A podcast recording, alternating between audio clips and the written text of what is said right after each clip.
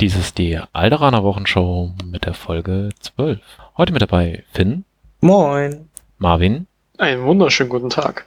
und Lars. Guten Abend. Wir reden jetzt als erstes über Aufstellungskarten, Missionskarten und Zustandskarten. Um, Wir wollen diese doch sehr wichtigen Karten, die man ja ähm, als Deck zusammenstellen kann, einmal genauer beleuchten, damit jeder weiß, welche der fünf momentan verfügbaren Karten in seiner Liste am besten äh, rausfliegen sollte und gar nicht im Deck drin sein sollte und auf welche man vielleicht versuchen könnte, dann in der sogenannten Phase 0, also der, der Phase vor dem Spiel, hinzuarbeiten, um dann die für sich beste Startmöglichkeit im Spiel zu erringen.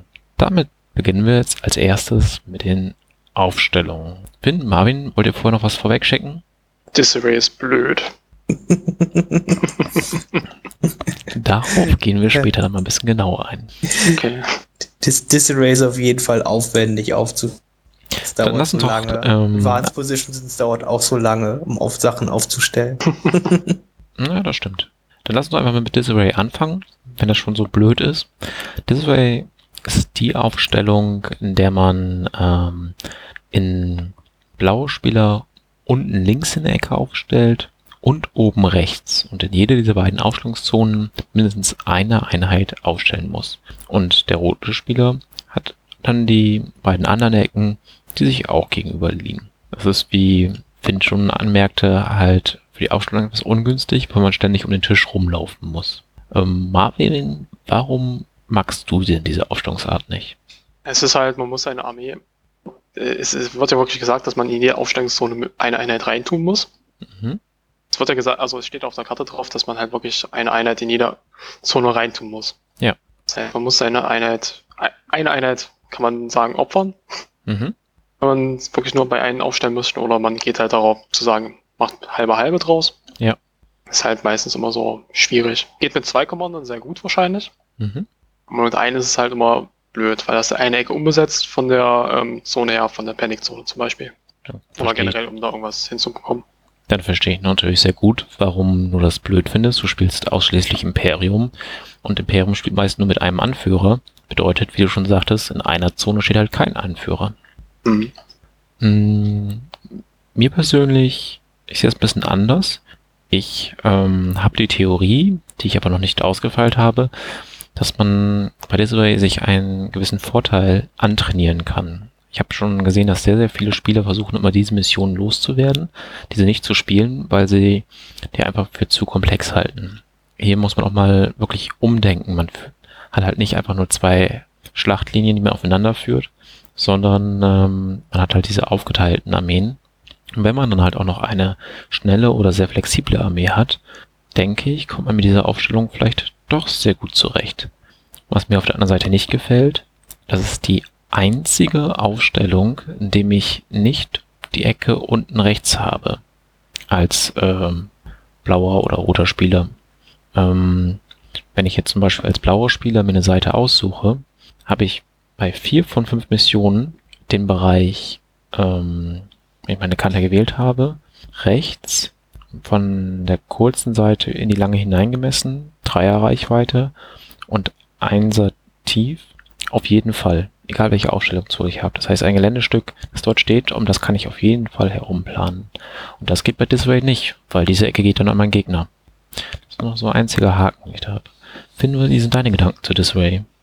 Disarray ist eine sehr interessante Aufstellung. Mm, Und wie sie gespielt wird, hängt halt immer sehr stark davon ab, welche Mission halt gerade gespielt wird. Also wenn, ich habe die Erfahrung gemacht, wenn zum Beispiel Übertragung abfangen gespielt wird, dann endet es meistens da drin, dass jeder Spieler eine Einheit in eine schwache Seite stellt. Die restliche Hauptteil der Armee sich dann quasi dann auch wieder das klassisch bildet. Man hat ein starkes Objekt, was man selber hat. Das mittlere wird hart umkämpft. Und dann hat man ein anderes, was dann mit dem Gegner gehört. Hm. Anders fällt es sich da bei, bei Durchbruch zum Beispiel. Da ist dann immer sehr, sehr interessant, weil man eine gewisse Balance zwischen beiden Seiten haben muss, weil sonst der Gegner einfach mit seiner ganzen Armee auf die viel zu schwache Seite halt stürmt und da einfach durchbricht und man nichts mehr gegen machen kann. Deswegen ist Disarray Breakthrough spielt sich deswegen zum Beispiel ganz anders als Disarray und Übertragung abfangen. Mhm. Ja, da hast du natürlich recht. Und zeigt nochmal auf, wie wichtig das Zusammenspiel dieser drei Karten sind, dass man halt im Prinzip auch selten eine dieser Karten für sich alleine betrachten kann, sondern immer die anderen auch im Hinterkopf äh, haben muss, damit wir überhaupt darüber sprechen können. Verallgemeinern wir wahrscheinlich in den nächsten Sätzen, die wir hier sprechen, in den nächsten Minuten. Ähm, natürlich hängt das immer von ganz vielen anderen Faktoren ab, auch wie zum Beispiel von Gelände oder den beiden Armeen, die überhaupt gespielt werden. Ja, ähm, wollen wir an dieser Stelle schon ein bisschen mehr über Disarray sprechen, für wen das geeignet ist, welcher das nicht geeignet ist, oder machen wir das nachher, wenn wir mit allen durch sind? Ja, wir könnten ja erstmal sagen, was es außer Disarray noch gibt für Aufstellungsarten. Ja, dann gehe ich mal weiter. Es gibt zum Beispiel Battle Lines. Ähm, dort hat man eine Aufstellungszone über die gesamte la lange Seite und ähm, sie ist äh, Reichweite 1 tief. Was haltet ihr denn von dieser Aufstellungszone? Marvin, das Anfang? Ja, also Battlelands ist einfach die grundlegende Aufstellungszone, einfach wirklich, wenn man es will, aufeinander zumarschieren und gucken, was passiert. Mhm. Es ist halt davon immer sehr abhängig, wie das Gelände steht. Klar sind sie alle irgendwo, aber die noch ein bisschen mehr, weil man halt genau weiß, okay, ich stelle mich so auf und ich habe dann genau das Problem, dass das und das vor mir ist und ich habe nur diese eine Richtung. Nach hinten gehen oder außen rumgehen ist mal schwierig, weil man halt sagen kann, ich stelle mich rechts und links davon aus. Ja, es ist halt, man muss sich gut platzieren bei dem. Besonders gegen Lea zum Beispiel, die sich dann halt auch in ihrer gesamten Aufstellungszone über den Tisch stellen kann. Das schafft sie es dann schon, meistens irgendwas zu sehen für ihre Einserkarte zum Beispiel. Ja. Bei mir ist genauso. Okay. Finn, deine Gedanken? Ganz interessant ist halt, dass dadurch, dass diese Aufstellungen halt jeweils eins, also sechs Zoll lang sind auf jeder Seite, bedeutet das im Endeffekt, äh, man ist die Reichweite vier auseinander, wenn man Rand an Rand steht. Also nicht ganz Reichweite vier. das heißt, wenn man eine Bewegung macht, ist man auf jeden Fall in Reichweite vier und mhm. kann von Reichweite 4 Waffen beschossen werden oder mit Reichweite 4 Waffen schießen. Hm. Deswegen ist diese Aufstellung halt oft für Armeen besser, die viele Reichweite 4 Waffen halt auch haben, weil die sehr früh schon angebracht werden können. Ja. Ja, was mir noch aufgefallen ist, ähm, bei dieser Aufstellung, im Vergleich zu ein paar anderen, stellt man sehr schnell halt sehr breit auch auf. Man hat natürlich jederzeit die Möglichkeit, zentriert aufzustellen, aber ja oft hm, bewegen die Missionen einen dazu, dann doch etwas breiter aufzustellen. Und man wandert schnell mal aus der Reichweite seines Commanders raus. Da kann man natürlich dann beim Gegner auch darauf achten, ob gewisse Einheiten, besonders Kerneinheiten mit einem Mutwert von 1, ähm, sich zu weit von ihrem Anführer entfernt haben und vielleicht anfällig dafür sind, schnell zu fliehen. Habt ihr diese Erfahrung auch gemacht oder ist das eher meine Beobachtung? Hm, das hängt halt auch ein bisschen davon ab, was für eine Mission gespielt wird. Dadurch, dass halt die Aufstellung halt so breit ist, können die, werden die Missionen dann halt auch öfters sehr breit gelegt, weil die auch Abstände von anderen Missionen halten sollen müssen. Mhm, genau. ja? Jedenfalls bei zwei von den Missionen. Und somit kommt es halt oft dann automatisch, dass die, dass alles ein bisschen breiter wird. Gut, dann würde ich schon weitergehen zum langen Marsch. The Long March im Englischen. Hier ähm, stellen wir sozusagen an den kurzen Seiten auf ähm, und dann diesmal Reichweite 3 tief. Dort haben wir eine sehr, sehr lange Fläche zwischen den Armeen. Das wiederum bevorteilt natürlich Armeen mit Waffen mit unendlicher Reichweite. Und Finn, was denkst du über die, den langen Marsch? Ja klar, einmal Waffen mit unendlicher Reichweite wie Sniper und ähnliches können sich weiter hinten verkriechen und werden nur von anderen Waffen beschossen, die halt auch solche, so eine Reichweite haben. Äh, gleichzeitig ist das Spielfeld anders wie bei Battle Lines nicht sehr breit. Ne? Das heißt, man, wenn man wirklich um ein Missionsziel in der Mitte kämpfen muss, dann ist man recht eng aufeinander. Da kann man wenig ausweichen. Deswegen sind solche Kontrolleinheiten wie Vader oder Palpatine, wenn sie einmal in der Mitte sind, auch ganz schön lästig, weil man kann sie nicht umgehen. Mhm. Ja, da hatten wir letztens auch drüber gesprochen, als ich meine Han-Leia-Chewbacca-Liste gespielt habe. Drei sehr starke Charaktere, die gerne gemeinsam unterwegs sind, aber nicht so viel Reichweite haben. denen gefällt diese Mission dann auch teilweise, weil man halt nicht so gut an ihnen vorbeikommt. Ähm, wer auch hin und wieder diese Mission mag, sind Jin und die Pathfinder, weil die Fläche zwischen den Armeen halt besonders groß ist. Das heißt, sie haben auch dann viele Möglichkeiten, sich zu platzieren. Marvin, was denkst du über den Langen Marsch? Marsch ist halt bei uns äh, so gewesen, dass es schon von Anfang an die Aufstellungszone fürs Imperium war. Mhm. Einfach auch deswegen, weil das Imperium von Natur aus sehr viele Reichweitenwaffen hat. Reichweite 4 mit einem ATS, mit einem DLT und so weiter. Die ihnen am Anfang immer sehr gut getan. Ja, es ist halt auch immer dann natürlich das Problem gewesen, erstmal seine Einheiten reinzubekommen, sonst am Anfang, wenn man nur Wähler hatte. Man hat auch Virus, aber ja. Wie gesagt, mit Wähler war es immer schon ein bisschen schwieriger. An sich ist, ich finde es eigentlich sehr ausgewogen. Bei der Mission muss man halt auch immer darauf achten, wenn man die Tische designt, dass man ähm, seitlich nicht zu weit schauen kann. Einmal komplett durchschauen zum Beispiel. Wird immer vergessen, man guckt sich die Tische immer meistens von einer Seite an.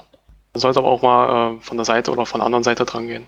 Ist mir manchmal aufgefallen, dass da halt immer sehr, sehr weite Sichtkorridore waren. Wo einfach irgendwas mit Range 4 oder unendlich geparkt hat und das Ding dann dicht war. Hm, guter Punkt. Stellt man sich halt immer noch beim Aufstellen des Geländes vor, man spielt Battle Lines. Äh, vielleicht auch nochmal die anderen beiden, zu denen wir gleich noch kommen. Weil wenn man dann langer Mars spielt oder auch Disarray, dann äh, stellt man teilweise fest, insbesondere jetzt besonders auch bei Disarray, dass man einfach so durch von einer Aufstellungszone in die andere schießen kann und nicht ein Stück Deckung dazwischen ist. Genau. Muss man halt immer ein bisschen drauf achten. Aber ansonsten, Mission an sich, äh, das, ja, die Aufstellung an sich ist schön. Einfach designt, wie Battle Lines. Macht Spaß. Ja. Was denkst du denn zu Major Offensive?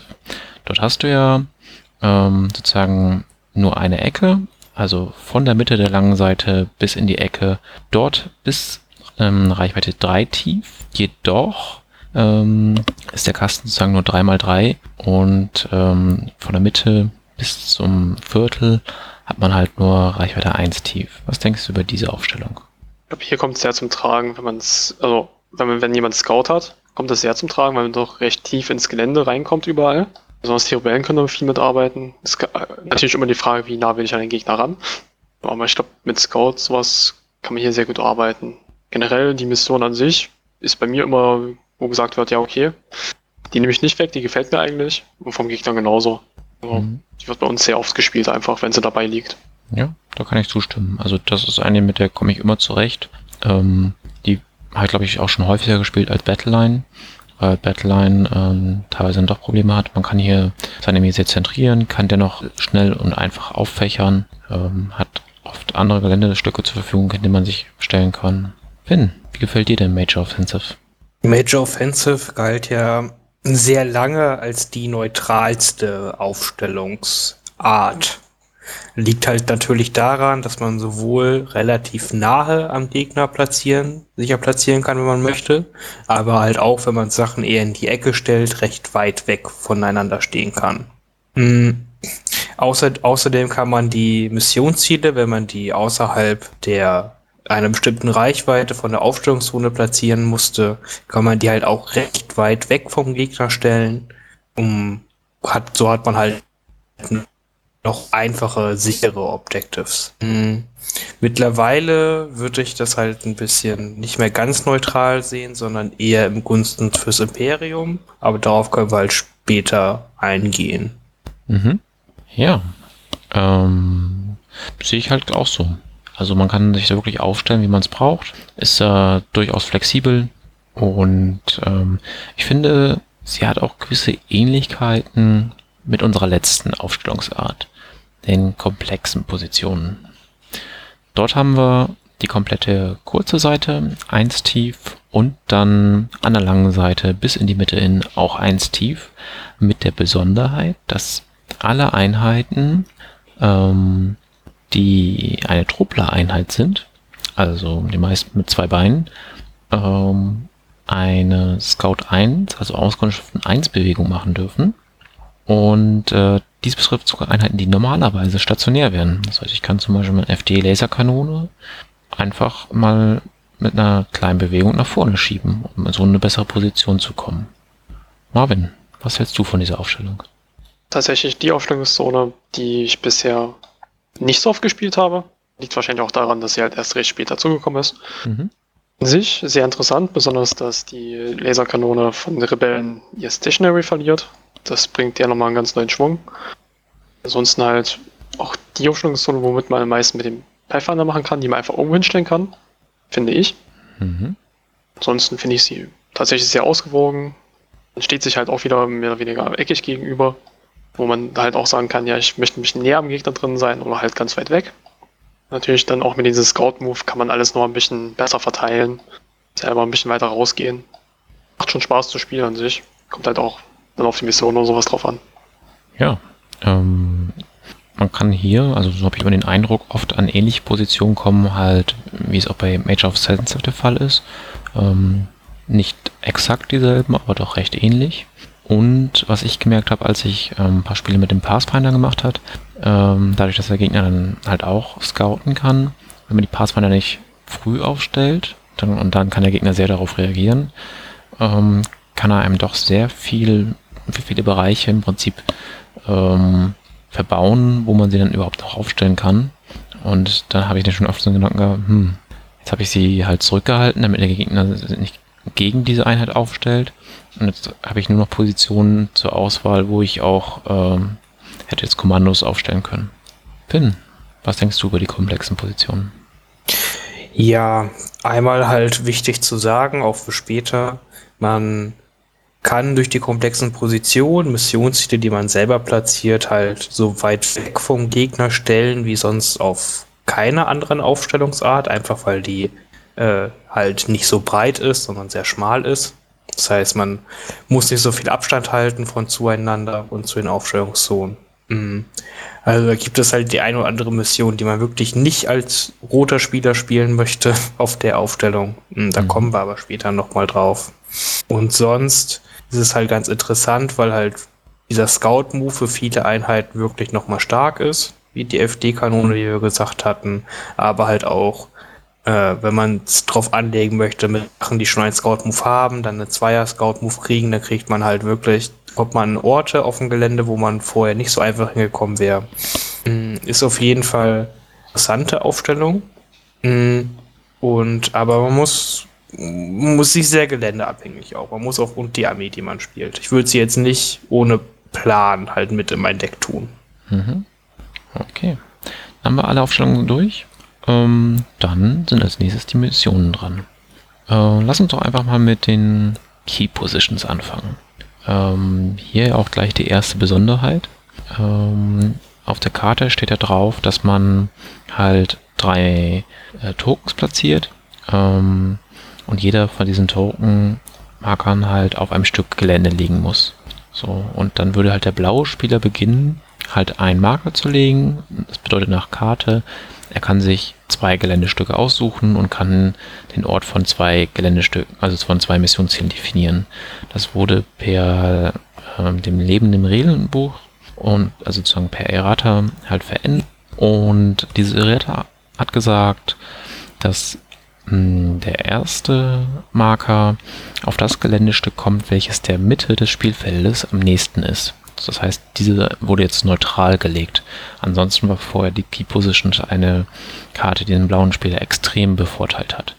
Was auch dazu führte, dass viele Spieler dann unbedingt blaue Spieler sein wollten und immer darauf hingearbeitet haben, diese Mission zu bekommen, weil man einen gewaltigen Vorteil hatte. Das hat sich nun geändert. Also, was denkt ihr denn über das neue Key Position? Finn, du darfst anfangen. Ja, es ist mittlerweile eine sehr ausgeglichene Mission geworden. Man kann sich halt wirklich relativ zwei sichere Objectives halt für sich selber, also man kann sich, also das eigene Objective, was man halt stellt, ist halt relativ sicher, es ist nah an der Aufstellungszone dran in der Regel und dann geht es halt nur darum, das mittlere Objective noch einzunehmen. Hm, es ist halt auch ganz interessant, weil in der Mission relativ wenig Punkte gescored werden. Es werden maximal drei Punkte gescored, weil es drei Zonen gibt, die halt Punkte wert sind. Mechanik hat wie Kopfgeld, kann man halt sehr gut noch äh, Missionspunkte ausgleichen und so halt gewinnen, obwohl man nicht alle Missionsziele hält oder nicht mehr als der Gegner hält. Hm, sowas muss man da immer im Hinterkopf behalten. Hm. Ja, bei anderen Missionen sammelt man ja übers Spiel hinaus Punkte oder man kämpft die ganze Zeit darum und hier ist wirklich erst am Ende des Spiels ist entscheidend, wer an den Geländestücken dran steht. Ähm, was mir auch schon mal aufgefallen ist, ist es teilweise dann doch abhängig von der Platte. Je nachdem, was für ein Geländestück der Mitte dann am nächsten ist, kann es dann doch sein, dass es vielleicht ein größeres Geländestück ist, das zwar in der Mitte anfängt, aber weit in die Richtung einer Seite geht. Und ähm, ich habe jetzt bei den letzten Spielen schon mal angefangen, da ein Auge drauf zu haben. Bei meinen letzten beiden Spielen war es aber egal, weil da war ein Geländestück, das lag wirklich relativ auf der Mitte. Aber da kann man dann auch schon mal nachgucken, dass man sieht, okay, welche Seite habe ich mir jetzt ausgesucht? Ist denn diese Mission jetzt ein Vorteil oder ein Nachteil für mich? Marvin, wie geht's dir mit dieser Mission? Ich finde die Mission an sich okay. Mhm. Das ist jetzt nicht meine Lieblingsmission, äh, aber mag es, sie zu spielen, trotzdem so ein klein wenig. Einfach weil man Sicherheit hat. Ich weiß, in der Mitte ist ein Objective und ich kann mir eins selber legen. Gibt eine gewisse Sicherheit immer. Mhm, genau. Legt da natürlich dann auch gut fest, wo gekämpft wird. Ähm, ich habe immer auch das Gefühl, wer starke Einheiten hat, mag diese Mission eigentlich auch sehr gerne, weil er diese starke Einheit dann halt in die Mitte schieben kann und weiß auch, okay, hier geht halt, ähm, hier geht es halt um Sieg oder Niederlage, wenn ich dieses Missionsziel halt erobere. Und muss mich nicht irgendwie an mehreren Orten zeitgleich befinden was zum Beispiel für eine Liste, die viele schwächere Einheiten hat, die alle so ein bisschen was dazu beitragen, dann schon wieder schwieriger werden kann. Und ganz wichtig ist auch bei der Mission, äh, ähm, Fahrzeuge können das auch punkten. Das sollten wir uns merken, wenn wir nachher mal ein paar Listen durchgehen, die gewisse Missionen bevorzugen oder ablehnen. Ähm, dann gehen wir doch mal weiter zum Durchbruch, Breakthrough. Hier geht es nur darum, am Ende des Spiels Einheiten in der Aufstellungszone seines Gegners zu haben. Da sagten wir schon, je nach Aufstellung kann das ähm, einfacher oder schwerer sein. Beim langen Marsch ist man lange unterwegs. Und bei Disobey, wenn der Gegner da vielleicht hm, nicht gleichmäßig aufgestellt hat, kann man sehr gut auf in eine Aufstellung reinpressen. Marvin, wie geht's dir mit dieser Mission? Ja, das ist immer ein bisschen schwierig für mich. Also, das ist nicht meine Lieblingsmission, sozusagen. Auch nicht so richtig. Ja, warum? Ja, ich, ich weiß einfach nicht. Also, nee. macht, mir, es macht mir einfach nicht so viel Spaß, sie zu spielen. Ich kann es ja gar nicht so richtig sagen. Okay, ja. Finn, was denkst du über den Durchbruch? Auch diese Mission ist eine von den zwei Missionen, wo Fahrzeuge punkten können. Das heißt, na, sowohl Speederbikes als auch ATRTs, ATSTs und der Panzer können auch hier punkten. Und die schaffen es ja meistens doch dann ganz gut, entweder durch ihre Schnelligkeit oder ihre Robustheit äh, in die gegnerische Aufstellungszone zu kommen. Mm, und weiterhin gibt es halt noch so ein paar spezielle, schnelle Einheiten, wie Boba oder Balzibin. Die mögen sowas natürlich halt auch, weil sie auch noch in den letzten Runden mit ein, zwei Moves in die gegnerische Aufstellungszone kommen können. Klar, und wenn man Speederbikes oder einen Landspeeder dabei hat, hat man dann für diese Mission schon einen gewissen Vorteil. Ähm, ich mag die tatsächlich nicht so gerne, da ich oft Listen spiele, die gar nicht in so einer Lage sind, so richtig durch die gegnerische Armee durchzupressen oder äh, es auch selten schaffen, sich komplett dran vorbeizustehlen. Und ich es auch sehr schwer finde, für mich festzulegen, wo ist das Gleichgewicht zwischen einer optimalen Verteidigung der eigenen Zone und welche Einheiten brechen jetzt auf der anderen Seite durch. Ähm, das gelingt mir nicht, oft nicht ganz so gut. Ich habe, ähm, da werde ich nachher nochmal genauer drauf eingehen, auch vor kurzem mal ein Spiel gehabt, habe ich mich komplett auf die Defensive äh, eingestellt und habe es dann ganz knapp verloren. Und das kann halt bei dieser Mission auch passieren. Aber deswegen, äh, nicht weil ich jetzt verloren habe, mag ich sie nicht, sondern ich habe sie schon früher sehr oft raussortiert aus meinem Deck. Dann gehen wir zu einer Mission, die ich etwas spannender finde. Intercept the Transmission, den Funkverbindungen abfangen. Ähm, Finn, deine Gedanken zu dieser Mission? Ja, in der Mission geht es ja quasi in Runde 2, 4 und 6 heiß her, weil in Runde 2, 4 und 6 werden alle Missionsziele gepunktet, die werden auf der Mittellinie platziert in Abstand äh, Range 3 zueinander, wobei eins genau in der Mitte platziert wird. Oft ist es halt so, von, bedingt durch den Aufstellungsarten, dass jeder hat halt wieder ein eigenes Objective, was er immer punktet und in der Mitte geht es heiß her. Mhm. Wie auch schon bei anderen Missionen halt gesagt, Einheiten, die halt gerne andere Einheiten nahe bei sich halten, wie Vader, Palpatine, die mögen die Mission echt ganz gerne, weil so niemand geht gerne in Reichweite zu Palpatine oder Vader und hier ist man irgendwie drum gezwungen, wenn man die Mission gewinnen möchte. Mhm.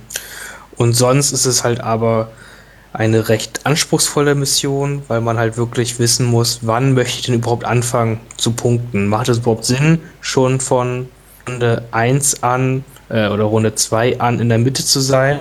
Oder probiere ich erst über Runde 5, 6 mit den Endpunkten das Spiel dann zu gewinnen? Mhm. Finde ich grundsätzlich auch sehr spannend. Ich habe auch schon Gegner gesehen, die haben halt sozusagen alles schon gleich in Runde 2 hingeworfen, weil sie meinten, sie müssten jetzt schon gleich den Punkt mehr haben als ihr Gegenüber. Haben dann aber dabei so viele Einheiten riskiert, dass sie im Prinzip das gesamte Spiel abgegeben haben. Ähm, daher finde ich, dass man dieses Gleichgewicht finden muss, sehr, sehr spannend und gefällt mir die Mission gut. Hm, ich möchte an dieser Stelle eine Diskussion aus einem amerikanischen Podcast aufgreifen. Und zwar haben die bei, insbesondere bei dieser Mission ein großes Problem mit Zeitspiel gesehen. Wenn man im Prinzip genau das macht, was ich gerade beschrieben habe, sehr früh schon auf den Missionsziel zu drücken, dadurch aber auf lange Sicht das Spiel verlieren würde und man schafft jetzt halt das Spiel nicht zu Ende zu bringen, hm, hat das natürlich einen gewissen Vorteil. Ich denke nicht, dass wir bisher solche Probleme überhaupt in Deutschland gesehen haben, aber ähm, wenn man jetzt Turniere hat, die halt auch genau nur zwei Stunden spielen, ähm, könnte ich mir vorstellen, kann das ein Problem werden. Finden Sie sowas ähnlich oder hast du dieses Problem noch nie erlebt? Naja, Zeitspiel ist halt immer böse gesagt. Ich würde ja behaupten, dass keiner noch mit Absicht halt langsam spielt, sondern es halt einfach sich ergibt aufgrund des Spiels. Mhm, ja, Aber es ist ja glücklicherweise ja so geregelt, dass diese Mission, dieses gedoppelt gepunkte, wird ja am Ende des Spiels gemacht. Also wenn am Ende des Spiels Runde 3 ist, dann wird in Runde 3 doppelt gepunktet. Hm, das war mir gar nicht so bewusst. Ja, das heißt, klar, ne, dass man kann dann quasi in Anführungszeichen auf Zeit spielen und man sieht, oh, ich habe keine Zeit mehr, ich habe alles vorbereitet, ich schmeiß die kann meine ganze Armee in Runde 3 in die Mitte, klar. Äh, aber dann muss er, dann sieht der Gegner das aber halt eigentlich auch schon und kann dann damit arbeiten, weil sowas muss ja auch vorbereitet sein. Mhm. Mhm. Ja, das ist aber ganz wichtig, das auch zu wissen. Eine Mission wird klar, in Runde 2 und 4 ist alles ein Victory-Token wert. Aber und am Ende des Spiels ist jedes zwei Victory-Tokens wert. Wenn das in Runde 4 äh, das Ende des Spiels ist, dann wäre jetzt quasi jeder Punkt sogar drei Punkte wert.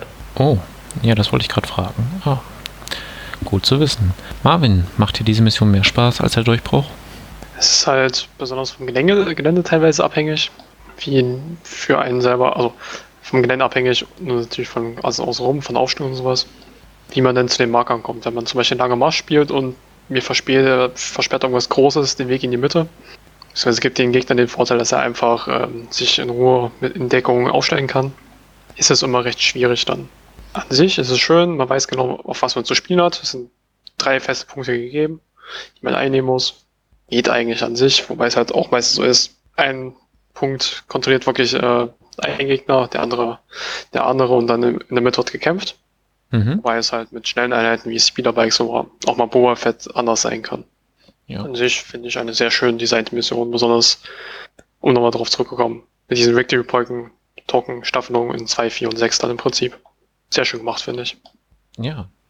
Was ich auch schön gemacht finde, ist ähm, Recover the Supplies, Nachschubbergen, wo wir einen Marker in der Mitte des Spielfeldes haben wieder und dann vier Marker von den beiden Spielern verteilt werden und ähm, Trooper-Einheiten, also nicht Kerneinheiten, sondern Infanterie im Prinzip, kann dann eine Aktion ähm, machen, die sie sonst nicht hat, und zwar Claim, also sie heben dann dieses Objektiv auf und tragen das mit durch die Gegend und jeder Marker ist am Ende des Spiels dann einen Punkt wert.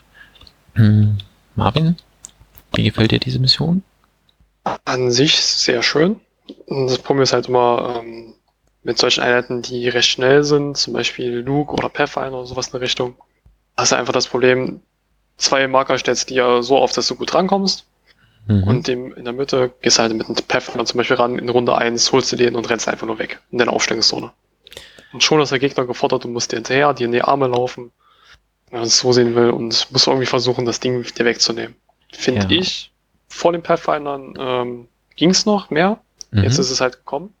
Vorher war es natürlich auch schon über Luke da. Luke hat sich im besten Fall irgendwo hinter fester Deckung gestellt, wo man nicht draufschießen konnte. Ist dann in einer Runde drüber gesprungen, hat sich den genommen, in der nächsten Runde am besten gleich als erstes aktiviert und wieder abgehauen. Das kann aber ein Boba auch. Genau, das kann ein Boba auch, aber Luke habe ich es halt mehr gesehen. Und Boba kommt sogar noch weiter, der kommt noch viel besser dran. Genau. Aber wie gesagt, ich habe es halt mit Luke mehr gesehen. Ah ja, okay. Boba wird bei uns halt weniger gespielt an sich. Ja, bei Pathfinder, da kann ich ja mal als Pathfinder-Spieler mal so ein bisschen draus reden, gibt es natürlich auch ein paar Möglichkeiten dagegen zu spielen, je nach Aufstellung. Ähm, wenn man zum Beispiel Einheiten hat, die selber Scout haben und die dann gleich als erste stellt. Klar, wenn jetzt der Rebellenspieler der blaue ist, dann kann er natürlich einfach die direkt hinstellen. Aber dann kann man seine gesamte Armee so aufbauen, dass sie am besten halt Sichtlinie auf die Pathfinder bekommen. Beziehungsweise auch dorthin, wo sie sich vermutlich nach ihrer ersten Aktion befinden werden.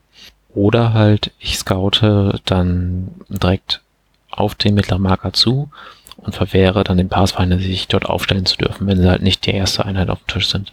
Also da gibt es schon ein paar Möglichkeiten, ein bisschen dagegen zu spielen.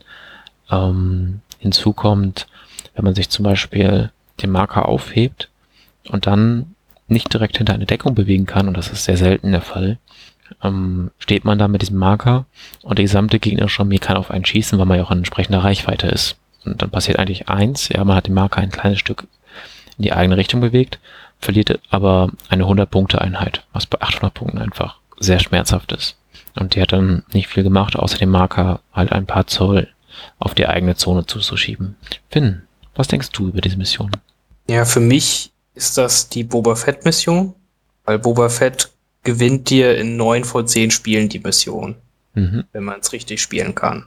Äh, Sabine wird das natürlich bald ein bisschen ändern, weil die kann das genauso gut wie der Boba wahrscheinlich. Ja. Wahrscheinlich noch ein bisschen besser, weil sie noch defensiver ist als Boba. Mhm, deswegen, das wird doch mal interessant. Äh, aber sonst ist Boba Fett halt einfach jemand, der kann, wenn man ihn richtig ausrüstet, in der ist er in vier von fünf Aufstellungsarten. In Ende Runde eins hat das Missionsziel aufgenommen. Mhm. Er aktivierte Anfang Runde zwei zuerst und ist dann halt weg. Und dann sieht's für den Gegner erst einmal schwierig aus. Weil dann hat man selber drei Missionsziele, der, äh, der Gegner hat dann nur zwei, dann muss man erstmal wieder hinterherkommen. Das stimmt natürlich. Ja, und die beiden machen es natürlich etwas besser als Luke. Also sie können halt alle springen, deswegen ist ihnen halt das Gelände nicht ganz so relevant für sie. Aber Luke bewegt sich halt nur mit einer Zweier-Schablone und die anderen beiden mit einer Dreier. Das ist dann schon ein doch relevanter Unterschied. Ja, das ist halt der Unterschied, dass man mit dem Dreier-Move und einem Scout-Move vorher halt immer in die Mitte kommt. Mhm. So kann man halt, wie gesagt, Ende Runde eins das Missionsziel direkt aufheben. Das schafft Luke halt nicht. Luke schafft es halt auch, sich so daran zu bewegen, aber hat es halt nicht aufgenommen. Das heißt, er kann sich nur mit einem Move in der zweiten Runde wegbewegen und das reicht halt in der Regel nicht, um aus dem Schaden rauszukommen. Ja. Okay. Und zusätzlich, warum Boba das so schön findet, er ist halt durch sein Arsenal, hat er auch die Waffen, um halt vor, äh, voreilige, vorwitzige Pathfinder von dem Missionsziel fix wegzurüsten.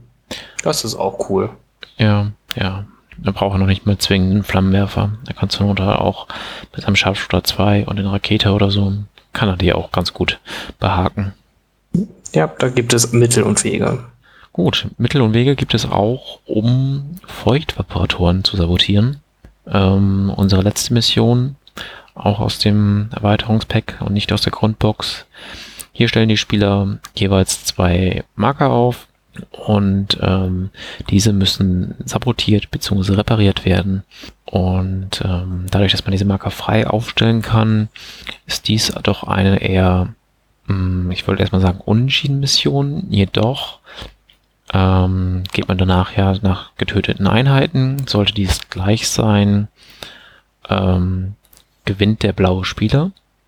Ähm, was das für bedeutet, theoretisch das habe ich noch nie gesehen, aber theoretisch könnte der blaue Spieler sich komplett verstecken und der rote Spieler müsste, muss jetzt erstmal auf ihn zukommen, um überhaupt was zu töten, und sonst verliert er das Spiel. Ähm, Finn, was denkst du über diese Mission? Du hast das ganz gut zusammengefasst. So würde ich jetzt auch auf ein Turnier, wo es um was gehen würde, immer spielen, wenn ich die Chance hätte, blauer Spieler mit zu sein. Man repariert so schnell wie möglich seine Vaporatoren und danach versteckt man sich hinter Line of Sight Blocker und sagt, okay, du musst jetzt zu mir kommen oder ich habe das Spiel gewonnen. Komische Art, das Spiel zu spielen. Ja, gut, wenn, wenn, es ist halt, wenn man es halt komplett Key Positions sein wollte, es, soll, es gibt halt einen Vorteil, blauer Spieler zu sein, also weniger Punkte zu haben als der Gegner. Und das schafft diese Mission ganz gut. Das heißt ja, ne, als Gegner kann man natürlich sich darauf einstellen, man kann die passende Aufstellung und Condition dazu wählen, so dass es möglichst unangenehm wird, wenn man erzwingt, dass Vaporator gespielt wird. Hm. Und auch ein paar sehr gute Artillerieschläge und Sniperschüsse des roten Spielers können das halt sehr leicht ändern. Genau, es muss ja nur eine einzige Aktivierung beim blauen Spieler sterben und schon ist quasi der blaue Spieler im Zugzwang und muss hm. beim Gegner halt was töten. Ja. Hier kann ich übrigens die Pathfinder und auch Jin auch wirklich empfehlen, weil die starten direkt schon an diesem Marker, sind äh, dementsprechend umso schneller fertig, den zu sabotieren oder zu reparieren und können dann aktiv ins Spielgeschehen angreifen. Und ähm, müssen sich halt nicht erst dorthin bewegen. Da habe ich schon sehr gute Erfahrungen mitgemacht und gefällt mir mittlerweile schon fast besser mit ihnen als mit bei Recover the Supplies, weil das ist immer so ein bisschen bisschen schwierig. Das ist nicht so einfach, wie es teilweise dargestellt wird. Aber Marvin, erzähl du doch mal, was du von den Reparatoren hältst. Am Anfang habe ich die Mission halt gar nicht gespielt. Ich bin halt einfach nicht dazu gekommen. Mhm. Mittlerweile spiele ich sie auch recht gerne. Die paar Mal, die ich sie gespielt habe, ist tatsächlich immer sehr gut gelaufen für mich. Ansonsten das Missionsziel an sich finde ich sehr cool designt. Von einfach äh, einer Perspektive her, das einfach so zu spielen. Einer muss kaputt machen, einer muss reparieren kann man sich mal sehr gut was darunter vorstellen. Ja, an sich, es macht auch noch was aus, dass man die halt so ein, relativ weiß voneinander wegstellen muss. Da kann man auch immer noch mal ein bisschen ähm, was machen, wo der Gegner sein Evaporator hinstellen muss. Besonders wenn man ein blauer Spieler ist. Und wenn es halt trotzdem sagt, okay, so nah wie möglich bei mir ran. Aber theoretisch könnte man da noch ein bisschen was dran rumfeilen, wenn man möchte. Mhm. Ja, viel mehr auch nicht. Ich habe es nicht so oft gespielt, deswegen. Ähm, ich wollte noch anhängen, dass ich neben den Pathfinder natürlich auch Rebellenkommandos empfehlen kann.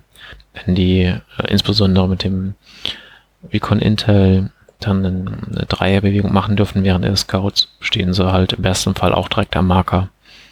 Und, oh, nee, Entschuldigung, die müssen ja, wie weit? Zwei, nee, Reichweite eins genau, ja. Und stehen dann wahrscheinlich auch eine, schon in einer guten Position und können auch gleich ähm, anfangen halt zu reparieren oder zu sabotieren. Und ähm, dementsprechend brauchen sie dann im späteren Verlauf auch weniger Zeit, um dann ins Spiel einzugreifen. Ergänzend natürlich damit, dass die, wenn sie ein Scharfschützengewehr dabei haben, von dort vielleicht auch gleich wirken können. Gleich als erste Runde einmal reparieren und schießen und ähm, so nicht verschwendet sind.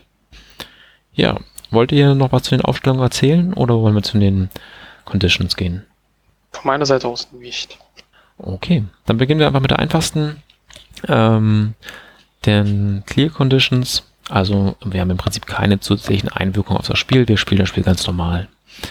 Möchtet ihr zu der Karte irgendwas anfügen? Es gibt prinzipiell keinen Grund, diese Karte nicht im Deck zu haben. Also ich würde sie immer ins Deck nehmen, weil das andere ist immer was Negatives für mich halt auch. Und die ist halt neutral. Mhm. Ja, dann gehen wir doch mal auf etwas Negatives für ähm, sehr beschussstarke Armeen, die eingeschränkte Sicht, Limited Visibility. Ähm, man kann in der ersten Runde nicht weiter als Range 2 schauen und äh, in der zweiten Runde auch nicht weiter als Reichweite 3. Marvin, was hältst du von dieser Mission, äh, von diesem Zustand? Das ist der schlimmste Zustand überhaupt. Also ich mag es halt gar nicht. Größtenteils auch deswegen, weil ich Imperiumsspieler bin und auf ähm, Schusslisten gehe. Gut, dass du es selber sagst, sonst hätte ich es dir untergeschoben. Genau. äh, ja, natürlich für Vader oder für ähm, Imperator. ja. Ist es natürlich nochmal was anderes, aber an sich, ich mag die, diese Mission einfach nicht. Besonders am Anfang musste man sie ja mitnehmen. Da hat man mhm. immer so das Problem. Wenn der Gegner will, kriegt er die Mission. Wenn es halt auch noch unglücklich auf 3 liegt. Mhm. Und wenn sie halt auf 1 liegt, bist du gezwungen, sie rauszunehmen, hast eine von deinen beiden Auswahlen, welche Karten du nicht nehmen möchtest, im Prinzip an diese, in Anführungsstrichen, verschwendet, weil du unbedingt das nehmen musst. Das kann wenn auch es auf 2 liegt, muss ich dann 2 rausnehmen, das ist genauso doof. Das ist noch schlimmer, ja. Ja, es ist, war nicht schön, ist jetzt immer noch nicht schön. Nehme ich nicht mit. Ja, für mich macht es halt einfach keinen Sinn, so, so zu nehmen.